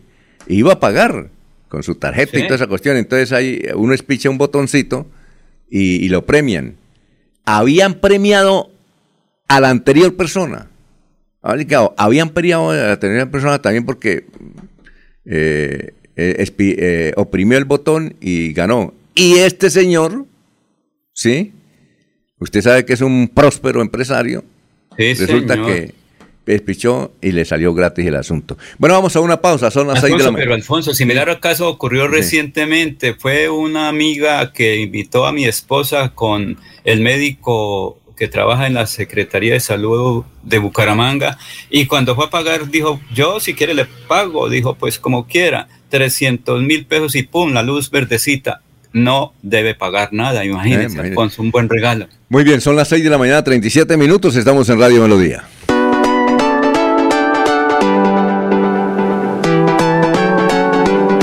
Melodía, Melodía, Radio Sin Fronteras. Escúchenos en cualquier lugar del mundo.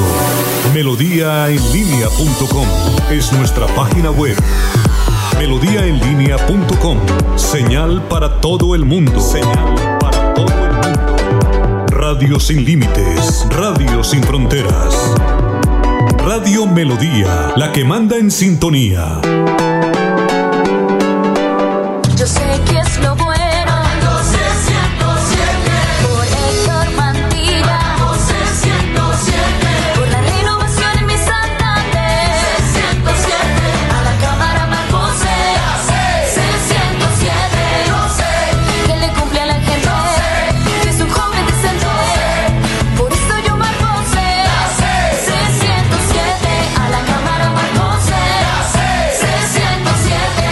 Conservador. Publicidad política pagada.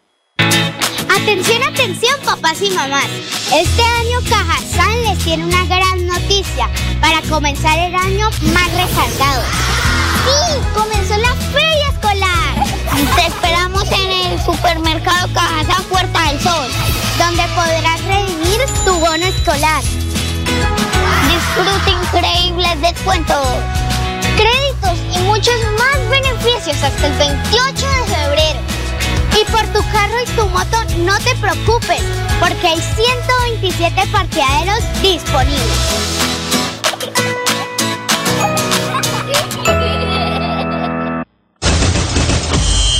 Regresan las emociones al templo sagrado del fútbol santandereano.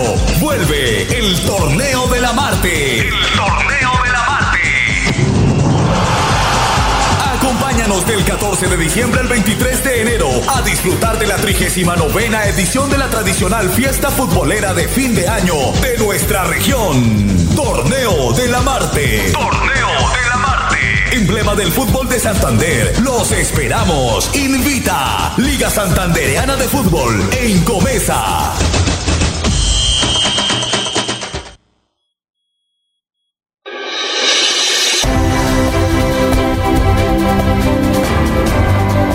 Información y análisis.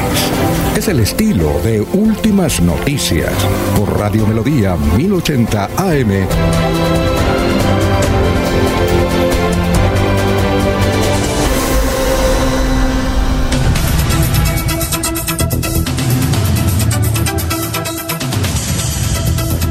Muy bien, nos vamos para Estados Unidos. Ahí ya está en la cabina don Florentino Mesa con toda la información de lo que está sucediendo en el mundo. Son las 6 de la mañana, 40 minutos. Florentino, ¿cómo está? Muy buenos días.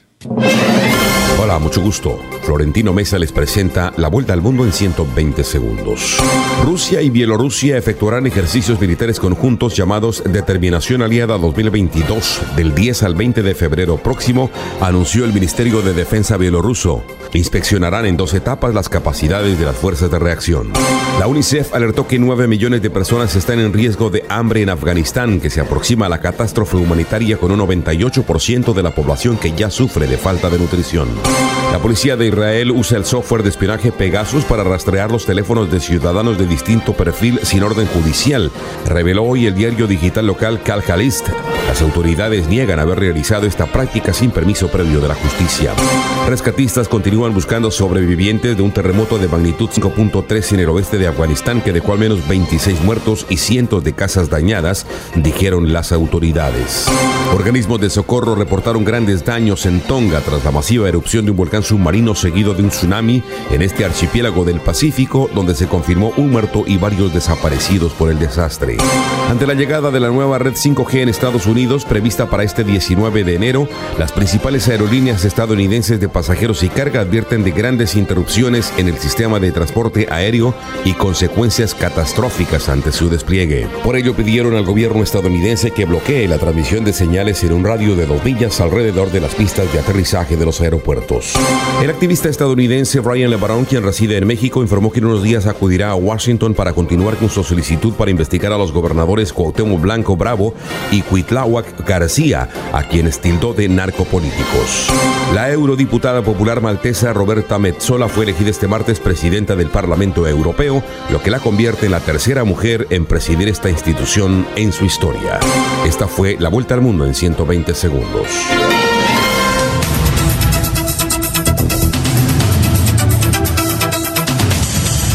Muy bien, son las 6 de la mañana eh, y 42 minutos. Un hecho singular en la capital santanderiana donde el técnico de la selección Colombia hace muchos años, eh, Javier Álvarez, que ahora es gerente deportivo del Atlético Bucaramanga, fue interceptado por desconocidos y lo amenazaron. Le dijeron, usted no va a tener otra oportunidad porque ya llevamos tres eh, llamados y usted no tendrá un cuarto llamado. Eh, quien iba, eh, Javier Álvarez iba en la camioneta del reconocido comentarista deportivo Sergio Prada, que es el que tiene un programa extraordinario en la televisión y en las redes sociales, y desde luego estuvieron en Caracol, que es extratiempo. Así es que eh, Sergio fue testigo de este hecho, está con nosotros, le hemos pedido a Sergio que nos permita hacerle una pequeña entrevista sobre este episodio que nos parece insólito en la capital santanderiana. Sergio, cuéntenos qué fue lo que ocurrió y muy buenos días aquí de parte de Radio Melodía. Hola Alfonso, cordial saludo para todos los oyentes de Radio Melodía. Pues la verdad, eh, terminamos el reality Fútbol Santander el día sábado sobre 12 y 15 del día y me ofrecía llevar al profesor Javier Álvarez, yo iba con mi hijo y mi hermana en mi camioneta y a la altura del barrio La Aurora nos embistieron cuatro motos. Eh, nos bloquearon. Eh, recordemos que, si no estoy mal, esa es la 31 eh, está obstaculizada por la ciclorruta y la vía es muy angosta. Íbamos suave, acaba de decir el profe Javier Álvarez, el gerente deportivo del Bucaramanga, me había dicho inaudito que esta calle le dé más prioridad a una bicicleta que a un vehículo y que tenga más espacio una bicicleta que un vehículo. Cuando nos taponaron y nos dijeron que nos bajáramos del vehículo. Eso fue más o menos un episodio de cinco minutos en ese momento. Yo simplemente bajé la ventanilla del profesor Javier Álvarez para que lo vieran. Eh, un tipo de apariencia gorda nos dijo que nos bajáramos, los otros también nos decían que nos bajáramos, nunca fueron groseros, nunca nos insultaron, eh, jamás sacaron un arma, pero sí el tipo tomó un celular, llamó a otra persona, le dijo ya los tenemos interceptados, eh, pasaron tal vez tres minutos más y el tipo decidió dejarnos ir, pero antes le dijo al profesor Álvarez, ya van tres, la cuarta usted no la cuenta. Básicamente eso fue lo que sucedió, fue un momento de pánico, la verdad, a mí jamás me ha pasado esto en 24 años de carrera deportiva. eh, y lo más, lo más lamentable es que iba con mi familia y nosotros veníamos de la manera más desprevenida del mundo cuando nos encontramos con ese hecho tan bochornoso. Muy bien. Eh, Sergio, eh, luego de- del susto... Ellos se identificaron que eran de la barra, ¿no? De la barra. Somos de la barra y, y ya estamos cansados, mamados, dijeron, de todo lo que viene pasando. Muy bien. Eh, cuando ya se restablecieron del susto y continuaron su recorrido, usted le preguntó al técnico Álvarez eh, ¿qué, le estaban reclamando, por qué lo han hecho en tres oportunidades, qué, era, qué es lo que le piden o le exigen. Lo que pasa es que ellos han ido ya varias veces a la sede. eh, hace poco eh, eh, intimidaron al vigilante de Barlovento, lo mermaron, lo amordazaron, se metieron, robaron, golpearon a David Gómez, le robaron pertenencias a Rodin Quiñones, bueno, una cantidad de cosas que han sucedido constantemente. Eh, hay molestia claramente eh, con la administración Oscar Álvarez, el dueño del equipo, que es un tipo indiferente ante tanta situación, pero esto no justifica que ellos tomen de esa manera medidas tan salidas de tono y tan primarias de violencia que no llevan a ningún camino esto. Pero lo cierto es que el profe Álvarez sí me dijo, en 35 años eh, de fútbol jamás había habido esto. Y él ese momento lo vivió con mucho pánico. En la noche hablamos y me dijo que le iba a consultar a la esposa que él no estaba tan seguro de continuar porque la verdad las garantías en su integridad no estaban dadas en la ciudad. ¿Usted cree, eh, Sergio, que ellos pensaron que usted llevaba ahí no al señor eh, Javier Álvarez, sino al dueño del equipo Atlético Bucaramanga? O no, llevaba al presidente, porque hay mucha animadversión con el doctor Jaime Elías Quintero, que es el presidente del equipo hoy en día. Eh, hay molestia porque no llegaron los nombres que la gente estaba esperando. El doctor Jaime Elías en su momento dijo que había hablado con John Pérez, con Michael Rangel, con Freddy Pólvora Flores, con John Pérez, bueno, con Daniel Mantilla, y no llegaron estos jugadores y pues obviamente hay molestia en cierta parte de la afición por esa situación. Realmente este, este es- este es un hecho insólito. ¿Ustedes eh, eh, recurrieron a la policía? ¿Ya informaron a la policía?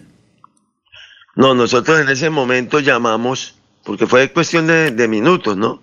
Eh, mi hermana estaba llamando a la policía, nosotros no filmamos en ningún momento ni nada. Y yo pienso que actuamos de la mejor manera porque uno no sabe. Eh, yo yo eh, le dije en un momento al profesor Álvarez, bajémonos, bajémonos y hablamos con ellos. Y él me dijo, no, Sergio, no nos bajemos. No nos bajemos porque aquí no sabemos qué pueda suceder. Y usted sabe que son personas que de alguna manera a veces no están en su condición normal y pueden actuar de manera violenta y pueden terminar eh, cometiendo una tragedia. Ahora, Sergio, uno entiende pues que en esta situación uno, uno lo que piensa es en salvar el pellejo y, y está tan Claro. asustado que, que uno no puede pensar. En ese momento, usted o su hijo, ¿su hijo qué edad tiene? 18 años. ¿Su hijo o su hermana no pensaron en grabar el momento? Pues la verdad, después hablamos, ¿no? Pero usted sabe que eso es como cuando lo están robando a usted, usted no sabe cómo actuar. Sí, claro. Eh, a veces hay momentos en la vida donde usted se sale de contexto porque lo toman desprevenido. Veníamos de hacer un, un evento muy lindo donde estuvo el señor gobernador, donde estuvo el doctor Omar Lenguer, que Pedro Carrillo, donde se sacaron dos jugadores para el Bucaramanga, con beca en las unidades, bueno, una cantidad de cosas muy bonitas que pasaron, momento muy emotivo, porque un muchacho de esos tuvo cáncer, lo superó, hoy en día tiene la posibilidad de ser profesional. Entonces todo eso, y después nos encontramos con ese escenario, pues queda uno como sin palabras. La verdad no, no lo hicimos, debíamos haberlo hecho, o tal vez eso hubiera provocado algo peor, ¿no? Uno nunca sabe qué puede haber sucedido cuando situaciones de estas se le salen de contexto. Muy bien. Eh, una cosa, le voy a hacer esta pregunta porque eh, le digo esto. Uno a veces para tener independencia periodística, pues en el caso mío, lo menos que uno quiere es que, por ejemplo, a mí me vean con el gobernador de Santander en mi carro o con el alcalde. Entonces dicen, esos tipos allá, entonces ese señor, ese señor que va todos los días a hacer noticias en, Radio Melodía y lleva al señor alcalde, eh, ahí que, que puede, que puede haber. El hecho de que usted esté con un directivo del Atlético Bucaramanga, ¿usted cree que le roba independencia a usted? ¿Que lo, hay, ¿Hay periodistas que lo ven mal?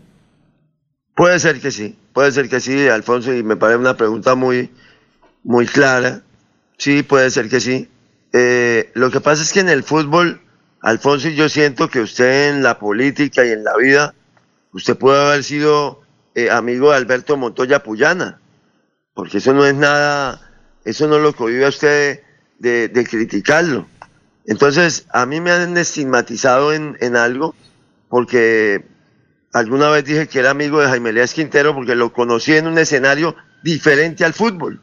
O sea, yo lo conocí antes de que él fuera presidente del equipo. Pero aquí en lo de Javier Álvarez, ¿qué hice yo? Simplemente, simplemente prestarle un servicio, eh, colaborarle porque él no es de la ciudad. Él fue muy amablemente al reality a raíz del convenio que se ha establecido con las unidades. Y yo simplemente le dije, eh, profe, si quiere, lo llevo. Yo voy sobre la vía y lo llevo. Pero lo que usted dice es cierto. Yo eh, eh, conocí al doctor Jaime Elías en un escenario diferente al fútbol hace un par de años y eso me ha generado a mí un estigma hoy en día que la gente está molesta, algún sector de la afición, porque pues lo conozco antes del fútbol. Eso es cierto, Alfonso. Lo que usted dice es muy cierto. ¿Para qué nos vamos a poner a tapar el sol con las manos? Seguramente mis compañeros, eh, Eliezer, que está en la ciudad de Medellín, interviene en este programa, eh, que, quieren hacerle preguntas a usted. Como usted es un hombre de radio, me, me espera un momentico, vamos a pasar un comercial y regresamos. Perfecto. Ah, bueno. Perfecto, para eso estamos. Perfecto. Estamos hablando con Sergio Prada, son las 6 y 53.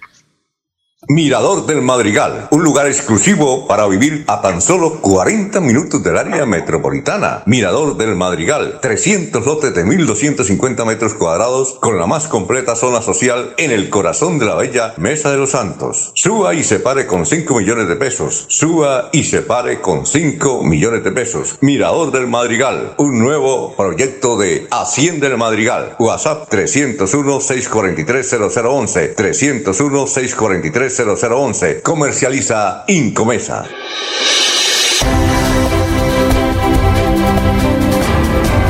Información y análisis. Es el estilo de Últimas Noticias por Radio Melodía 1080 AM.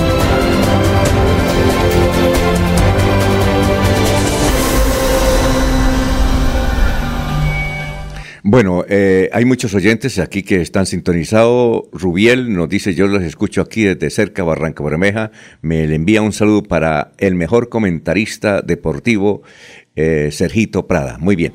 Y hay otros comentarios. Eh, a ver, Eliezer, ¿usted tiene pregunta para Sergio? ¿Eliezer? Vamos a ver. Sé que se interrumpió la comunicación con Eliezer. Eh, Laurencio. ¿Laurencio? ¿Qué pasó? Se, se, se- ¿Tenemos comunicación con ellos, Anulfo? ¿Sí? Claro. ¿Aló? ¿Eliezer? Estaba en la ciudad de... ¿Eliezer? ¿Será, eh, Alfonso, ¿tú querías? Sí. Eliezer, ¿tiene usted Alfonso, alguna...? sí. Sí. A ver, ahora sí ya tenemos comunicación con usted, Eliezer. Ahí está Sergio Sí. Prada. Sí, señor. Primero saludar a Sergio, eh, eh, muy especialmente en esta mañana del día martes. Eh, esa misma inquietud que tienen los aficionados y que se, se manifiesta a través de actos que, vandálicos, de irrespeto, de abuso, no es, no es el sentimiento que tiene también la gran afición y que tiene la parte periodística, que llevamos más de 60 años esperando una, un triunfo del equipo y que las cosas no se dan y que seguimos en el mismo cuento de armar un equipo, de desarmarlo al poco tiempo, eh, pues no estoy aplaudiendo que estas cosas sucedan, pero no es el mismo sentimiento que tiene el aficionado, que tiene el periodista de Bucaramanga, Sergio. Sí, completamente. Eliezer tiene toda la razón con los muy buenos días. Me alegra saludarlo. Eh, tiene usted toda la razón.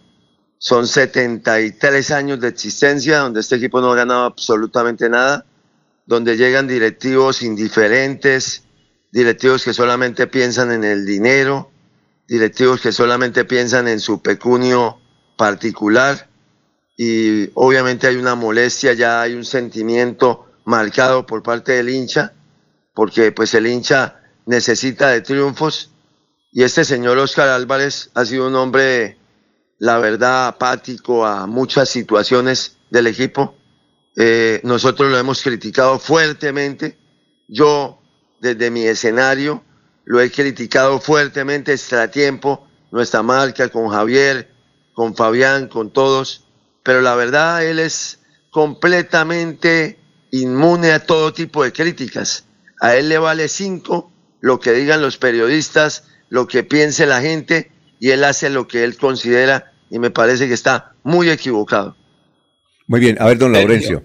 Son Sergio, las- sí. pero, pero esto hace parte de la inseguridad que vive Bucaramanga, porque usted es libre de llevar en su carro a quien quiera. Alguien lo tenía que estar siguiendo porque ¿cómo van a saber Mm. que va en su camioneta el director? Esto es parte de la inseguridad que ahora va to- está tocando hasta el deporte. O sea, la situación es muy compleja. Sí, la verdad sí. La verdad sí. Y siento que le hicieron inteligencia al tema porque si no, de, de, de qué otra manera me siguieron hasta ese lado y nos interceptaron y todo estilo película. La verdad, yo siento que, había algo de inteligencia en el tema. Después nos enteramos que, que al parecer venían era por el presidente del equipo. Eh, un colega me dice que hace poco alguien lo llamó y dijo que le iba a prender candela al presidente en su camioneta. Me dijo un colega, al cual le perdono el nombre. Me parece terrible esto. O sea, que lleguemos a estos escenarios tan lamentables, esto me parece terrible. Yo no sé dónde vamos a terminar. Alfonso. Sí, cuénteme. Porque de Eh, todas Alfonso. maneras, Sergio, la, su familia y usted estuvieron, corrieron riesgos de todas maneras, porque qué tal, como usted lo dijo al comienzo, qué tal que estos desadaptados sociales hagan algo, le partan los vidrios al vehículo y salgan heridos. Bueno, No, es un tema, eh, Sergio. un tema muy complejo, la verdad.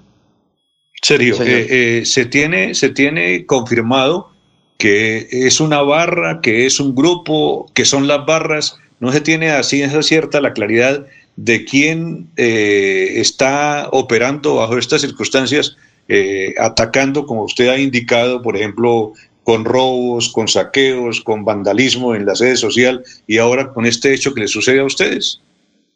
Pues ya están investigando, ¿no? Ya hay un material eh, en las cámaras de Barlovento.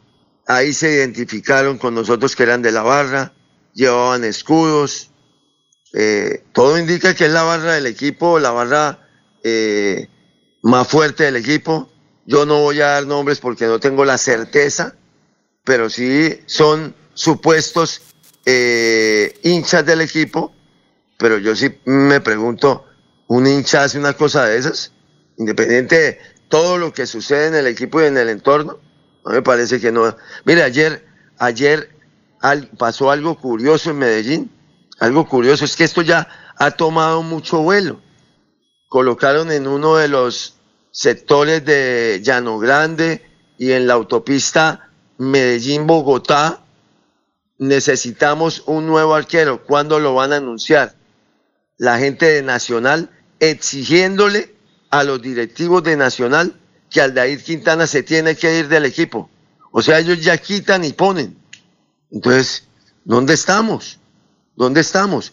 Va a llegar el momento donde la gente no va a poder ir al, al estadio. Y alguien me decía algo muy cierto. Va a llegar el momento donde los jugadores, un exjugador me lo dijo ayer, me dijo, va a llegar el momento, Sergio, donde los jugadores no van a querer venir a Bucaramanga y los técnicos van a pensarlo para venir porque la situación se vuelve insostenible.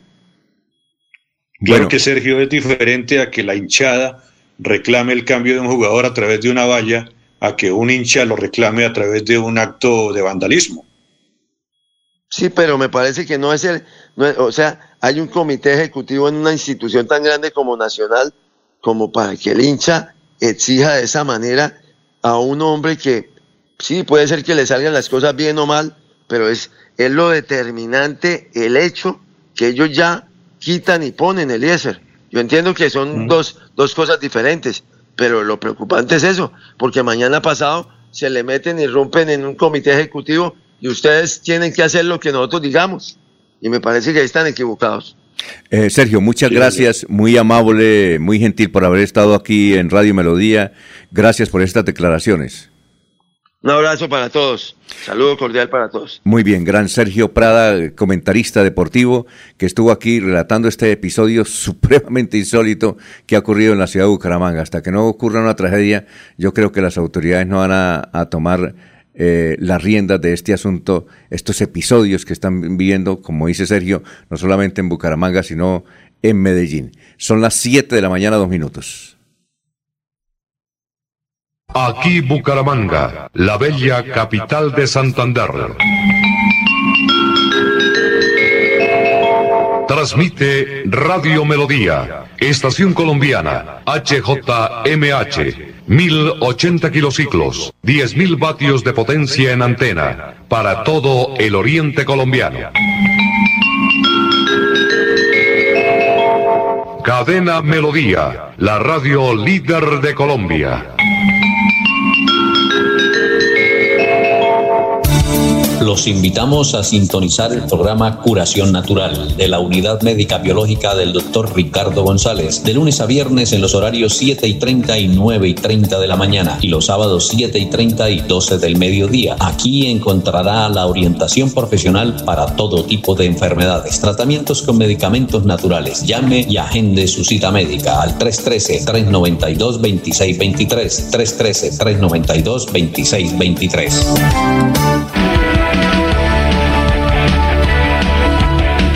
Melodía es la radio que lo tiene todo. Noticias. Deportes. Música. Variedades.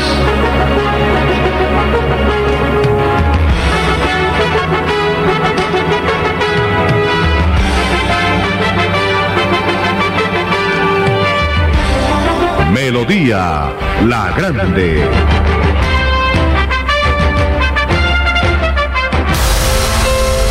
A tus pies, Deportivos Carvajal. En ropa deportiva y calzado tenemos las mejores marcas del mundo.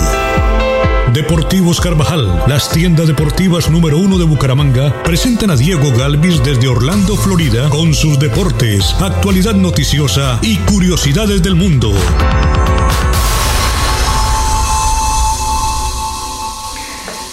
Ya son las 7 de la mañana, 4 minutos. Mucha gente aquí opinando de diferentes temas en, Radio Melodía. Gracias por la sintonía. Como, a ver, don Pedro Gómez, eh, veedor de Piedecuesta, dice el día que saquen las oficinas de la alcaldía del centro comercial La Cuesta en Piedecuesta, creo que estará muy desocupado.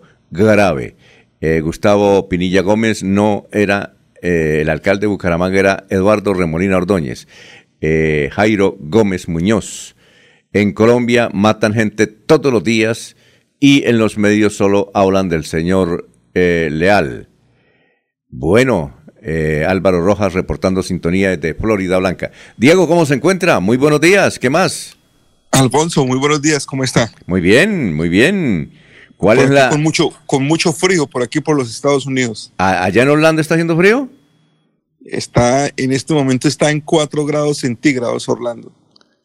4 grados centígrados. Sí, señor.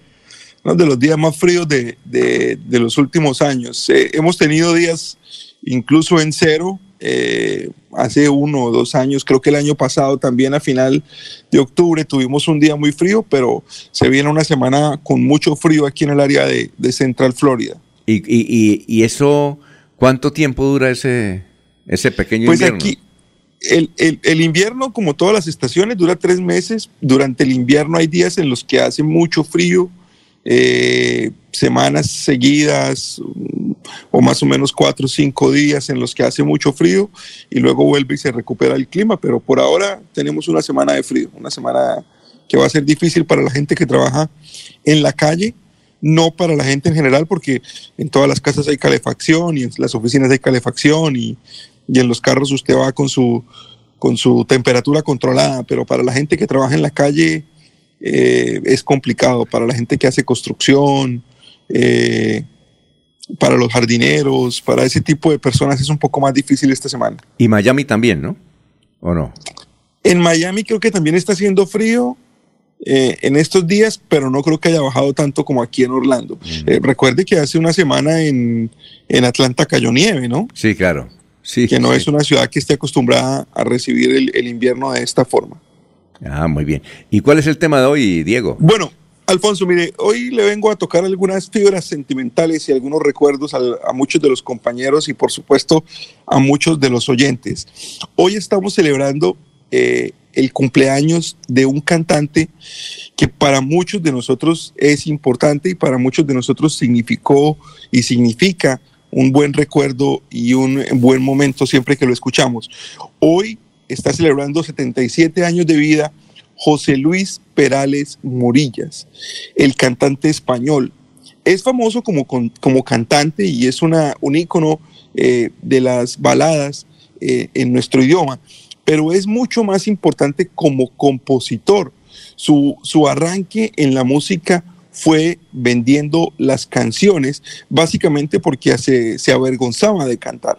Seguramente si todo hubiera salido como, como era la lógica, habría sido electricista, estudió para ser electricista, pero eh, afortunadamente para la música y para los románticos, eh, nunca dejó de escribir canciones.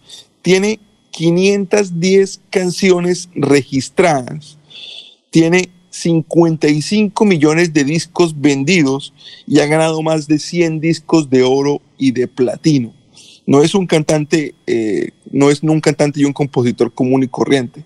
Es uno de los grandes de la música en español. Algunos de los cantantes que han interpretado sus canciones, Fórmula 5, Basilio, Janet, Paloma San Basilio, Miguel Bosé, Julio Iglesias, Rafael, Vicente Fernández, Mar Anthony, y aquí le podría mencionar 10 o 20 cantantes más que han en algún momento eh, intentado cantar alguna de las canciones de José Luis Perales. Tiene dos canciones muy, muy importantes y que tienen historia. La primera es ¿Por qué te vas? que le compuso a Janet, eh, a Janet la española.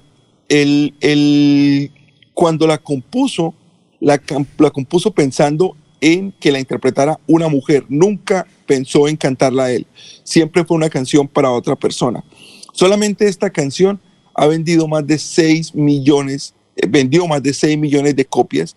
Es, fue éxito en Japón, en Alemania, en el Reino Unido, en toda Europa Central. Fue un fenómeno esta canción de José Luis Perales y es su principal éxito como compositor. Como intérprete, la canción y cómo es él. Y cómo es él que él mismo ha dado dos versiones diferentes de la canción.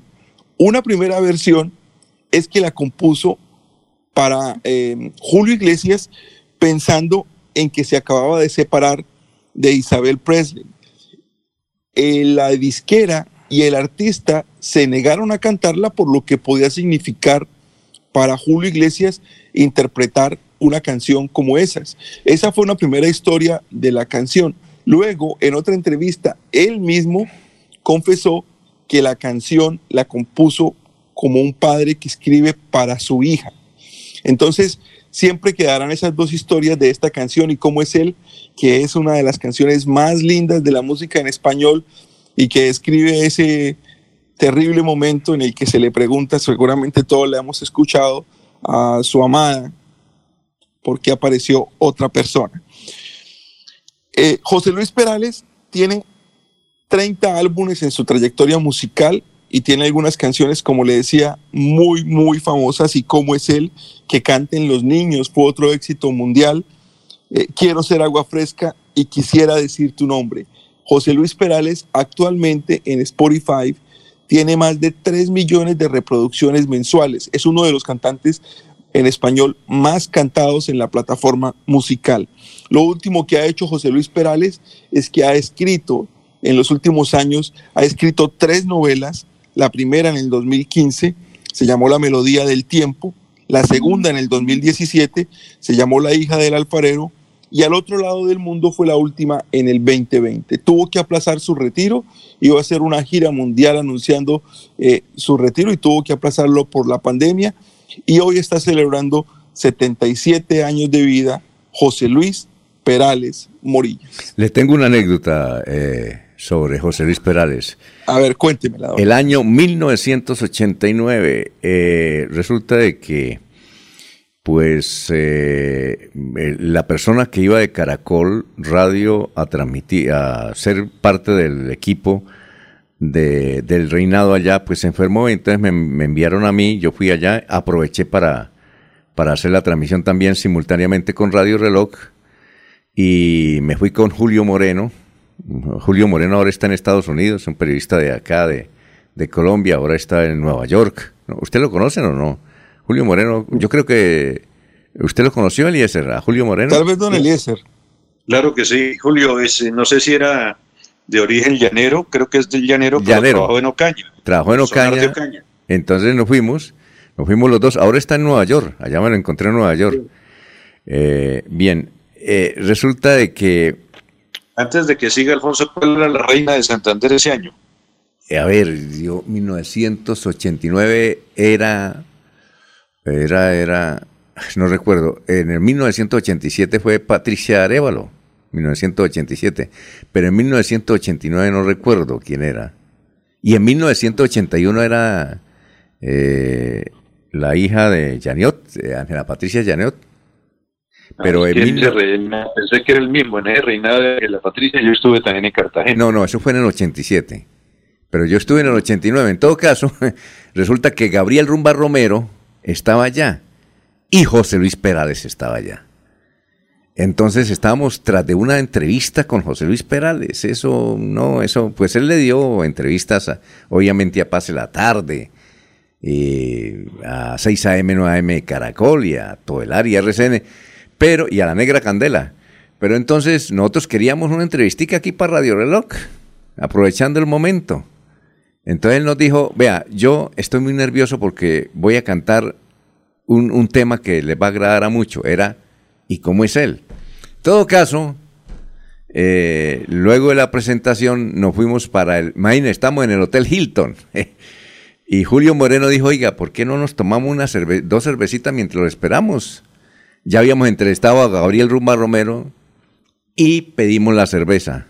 Oiga, nos, cuando fuimos a pagar, prácticamente nos fueron los viáticos, hermano. No, Bienvenidos al Hilton. No, no, no, no, no. y esa fue una anécdota con... Y no, no, nos Oiga, dio, Alfonso. no, no nos dio la entrevista a José Luis Perales porque el representante nos dijo no. Él quedó muy nervioso, emocionado, lloró en el escenario en 1989 cantando ¿Y cómo es él? Y, él, lloró. él es un cantante, él es un cantante que sufría de pánico escénico. Exacto. Le, le costaba mucho trabajo cantar. Exacto, y por entonces... eso no quería cantar, por eso quería ser únicamente escritor de canciones. Por eso, y entonces cuando, cuando, cuando, cuando bajó, bajó fue el representante, dijo, no, no, no, él está muy nervioso, está, eso lloró allá en la can- eh, cantando, y cómo es él, y, y no nos dio la entrevista, no dio la entrevista. Pero sí, Yo le debo, le debo confesar que de- eh, es uno de los primeros LPs que tuve en, en- en mis manos en mi vida cuando estaba en Colombia. Eh, yo creo que lo, lo escucho como desde los ocho años, por lo menos a José Luis Perales. Y tuve, tuve muchos LPs de él, de, de José Luis Perales allá en, en Colombia. Y ahorita actualmente todavía tengo, conservo algunos de los discos porque me gusta mucho como, como interpreta y me gusta mucho su música. Ah, muy bien. Bueno, anécdotas de José Luis Perales, que con esas canciones, y él tiene buena voz, al fin y al cabo, ¿no? Me parece a mí, ¿no? Tiene su estilo. Me da la Tiene su estilo muy particular, ¿no? Porque es que re- recuerde que él, está, está- él empezó a cantar o viene de una, de una escuela de la balada española en la que usted ha tenido cantantes como Rafael o como Julio Iglesias o antes Nino Bravo que, que tenían la voz. Y José Luis Perales pues no es un intérprete que tenga ese tipo de rangos vocales, es, un, es una... e- e- Es más bien un intérprete, como lo, lo dije ahorita, es un, un tipo que cuenta una historia y la cuenta de una forma agradable, una forma bonita. Además, además Alfonso y Diego eh, Perales viene de una época en que grabar era muy complicado porque no se tenía la tecnología y las ayudas de hoy día. Hoy día usted con una voz sencilla logra una voz espectacular. Sí, graba desde, graba desde la casa y envía, ¿no? Sí, por lo menos. Graba, Sí. graba promociones, sí. Bueno, Bueno, señores, nos Bueno, vemos mañana. Diego, gracias, muy Sí. amable, muy Estén gentil. Muy bien, una buena, un buen Ok, día. son las 7 y 16. Deportivos Carvajal, en calzado, ropa y accesorios deportivos, la tienda número uno de Bucaramanga. Compre calidad, compre diseño, compre moda y tecnología, compre original, compre Deportivos Carvajal. Aproveche los descuentos y las promociones de temporada. Deportivos Carvajal, cabecera La Isla, Cañaveral, Centro Comercial Cacique y Outlet de la calle 36, carrera 26 esquina. Deportivos Carvajal, las mejores marcas a tus pies. Mirador del Madrigal, un lugar exclusivo para vivir a tan solo 40 minutos del área metropolitana. Mirador del Madrigal, 300 lotes de 1.250 metros cuadrados con la más completa zona social en el corazón de la bella Mesa de los Santos. Suba y se pare con 5 millones de pesos. Suba y se pare con 5 millones de pesos. Mirador del Madrigal, un nuevo proyecto de Hacienda del Madrigal. WhatsApp 301-643-0011. 301-643-0011. Comercializa Incomesa. Soel Caballero está en Últimas Noticias de Radio Melodía 1080 AM. Buenos días, Alfonso, para usted, para los compañeros, igualmente para todos los oyentes. El próximo 31 de enero, el Consejo Distrital de Barranca Bermeja convocó el esperado cabildo abierto previo a la discusión del plan de ordenamiento territorial. Las personas interesadas en intervenir durante el cabildo deberán inscribirse a través del correo electrónico secretario arroba consejo barrancabermeja.gov.co hasta el próximo 28 de enero. Deberán suministrar nombre completo, número de identificación y teléfono de contacto. Por otra parte, este 24 de enero, los docentes y estudiantes de diferentes instituciones educativas retornarán clases presenciales. Así lo dio a conocer el Ministerio de Educación Nacional a través de la Directiva 08 del 29 de diciembre del 2021, en donde se establece que todos los niños, niñas y adolescentes deberán retornar a sus aulas de clase de manera presencial en este inicio de nuevo año escolar. Noticias con las que amanece el distrito continúan compañeros en estudios en últimas noticias de Melodía 1080 AM. Muy bien, son las 7 de la mañana, 18 minutos. Nos eh, llama don Jorge Abel Flores desde, creo que está desde la provincia de Vélez, que nos tiene un mensaje, nos está escuchando a esta hora y quiere informar lo siguiente. A ver, don Jorge Abel, lo escuchamos. Alfonso, buenos días para la potente Radio Melodía. Le informo aquí desde la provincia de Vélez, desde la olla del río Suárez, visitando los paneleros de la olla del río Suárez, puerta a puerta y siempre llevando el mensaje del senador Mario Alberto Castaño, que va a hacer la pela por los paneleros de la olla río Suárez, muchas necesidades en las vías y siempre acá con el ingeniero César recibiendo inquietudes de la comunidad y mucha muchas carreteras, los, los, los ve- vehículos se les dañan las hojas de los, de los muelles que llaman del, del carro y se quejan de que le arreglemos las vías. Un abrazo aquí de la provincia de Vélez, desde el municipio de Websa, de la olla del río Suárez, de los paneles de la olla del río Suárez. Eh, los invito a que me sigan ayudando para cambiar la diferencia, para cambiar la manera de hacer política en Santander, visitando a las comunidades. Y los invito a votar por el senador Mario Alberto Castaño, matamos la L, la L y el número 9. Y por el ingeniero César marcamos la L y el número eh, 102. Un abrazo y que Dios los bendiga. Y por allá estaremos el jueves en Bucaramanga. Seguimos recorriendo el departamento de Santander de la mano de Dios para seguir, para darle un estartazo al desempleo y para un estartazo al liberalismo de Santander. Un abrazo y muchas gracias. Estartazo. Bueno, 7.20 minutos. Noticias a esta hora, don Eliezer. Don Alfonso, eh, siguiendo con el tema político, ayer eh, en eh, un medio nacional, Oscar Iván Zuluaga eh, habló de sus futuros acercamientos eh, y eh, indicó que no descarta la posibilidad de acercarse al ingeniero Rodolfo Hernández, candidato a la presidencia de la República por eh, el departamento de Santander. Dice Zuluaga que, eh, que no hay acercamientos todavía, pero que no obstante aseguro, asegura que está abierto a dialogar con el exalcalde de Bucaramanga. Dice Oscar Iván Zuluaga, lo estamos haciendo en este momento avanzando con la candidatura, pero siempre abiertos para hablar con todos, no solo con Rodolfo Hernández, y eh, indicando pues su nombre, ratifica la intención que tiene esta vertiente política y este candidato de acercarse a Rodolfo Hernández, el candidato a la presidencia de la República. Muy bien, eh, Oscar Villamizar, un saludo para Oscar Villamizar que nos escucha a esta hora y nos dice, cada día aumenta el número de mascotas abandonadas en Bucaramanga. Sabemos que tener una mascota es una responsabilidad. Por eso hemos presentado un proyecto de ley eh, Mascota Mi Familia. Buscamos el bienestar, mejorar las condiciones de vida de nuestros animales de la compañía y nos dice que el proyecto indica cómo reglamentar las CPS para las mascotas. Muy bien, doctor Oscar Villamizar. Lo escuchamos, don Laurencio. Alfonso, en materia política, hay que decir que Luis Eduardo Díaz Mateos, José Alfredo Marín Lozano inauguraron varias sedes políticas en sectores del área metropolitana. Gustavo Moreno Hurtado es un dirigente del puerto petrolero.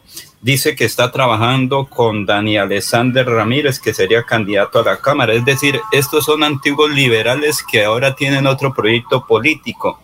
Pero también hay una cosa bien interesante. Jaime Durán Barrera está trabajando con sectores liberales, con Álvaro Rueda, que dice es su candidato a la Cámara. Y por el otro lado, el aspirante nuevamente al Senado, el doctor Miguel Ángel Pinto, viene impulsando el nombre de Diego Fran Ariza, que es el hijo del caballista Sí. más grande que tiene Vélez, don Diego Ariza. El señor. Eh, una cosa, ¿cómo va la candidatura de su amigo Néstor Díaz Saavedra? Él, todavía iba para allá, iba él- donde Diego Ariza, que es uno de los grandes caballistas, pero don Néstor Díaz Saavedra es otro caballista bien conocido en la provincia de Vélez, viene trabajando con el padre Mario Cárdenas. La preocupación es por qué lo- un sector que usted acaba de mencionar no lo apoyan para la cama, para el Senado, en virtud que ahí tienen la posibilidad los Es santandereanos. decir, ¿el padre Mario Cárdenas tiene fórmula con Néstor Díaz? No, no, no. Él dice que va a apoyar a un santanderiano. ¿Quién, que quién? está- el padre Mario Cárdenas. La ¿Pero que cuál está santanderiano? trabajando, Pero- entiendo bien. Un momentico, ¿cuál santanderiano apoya a Mario Cárdenas?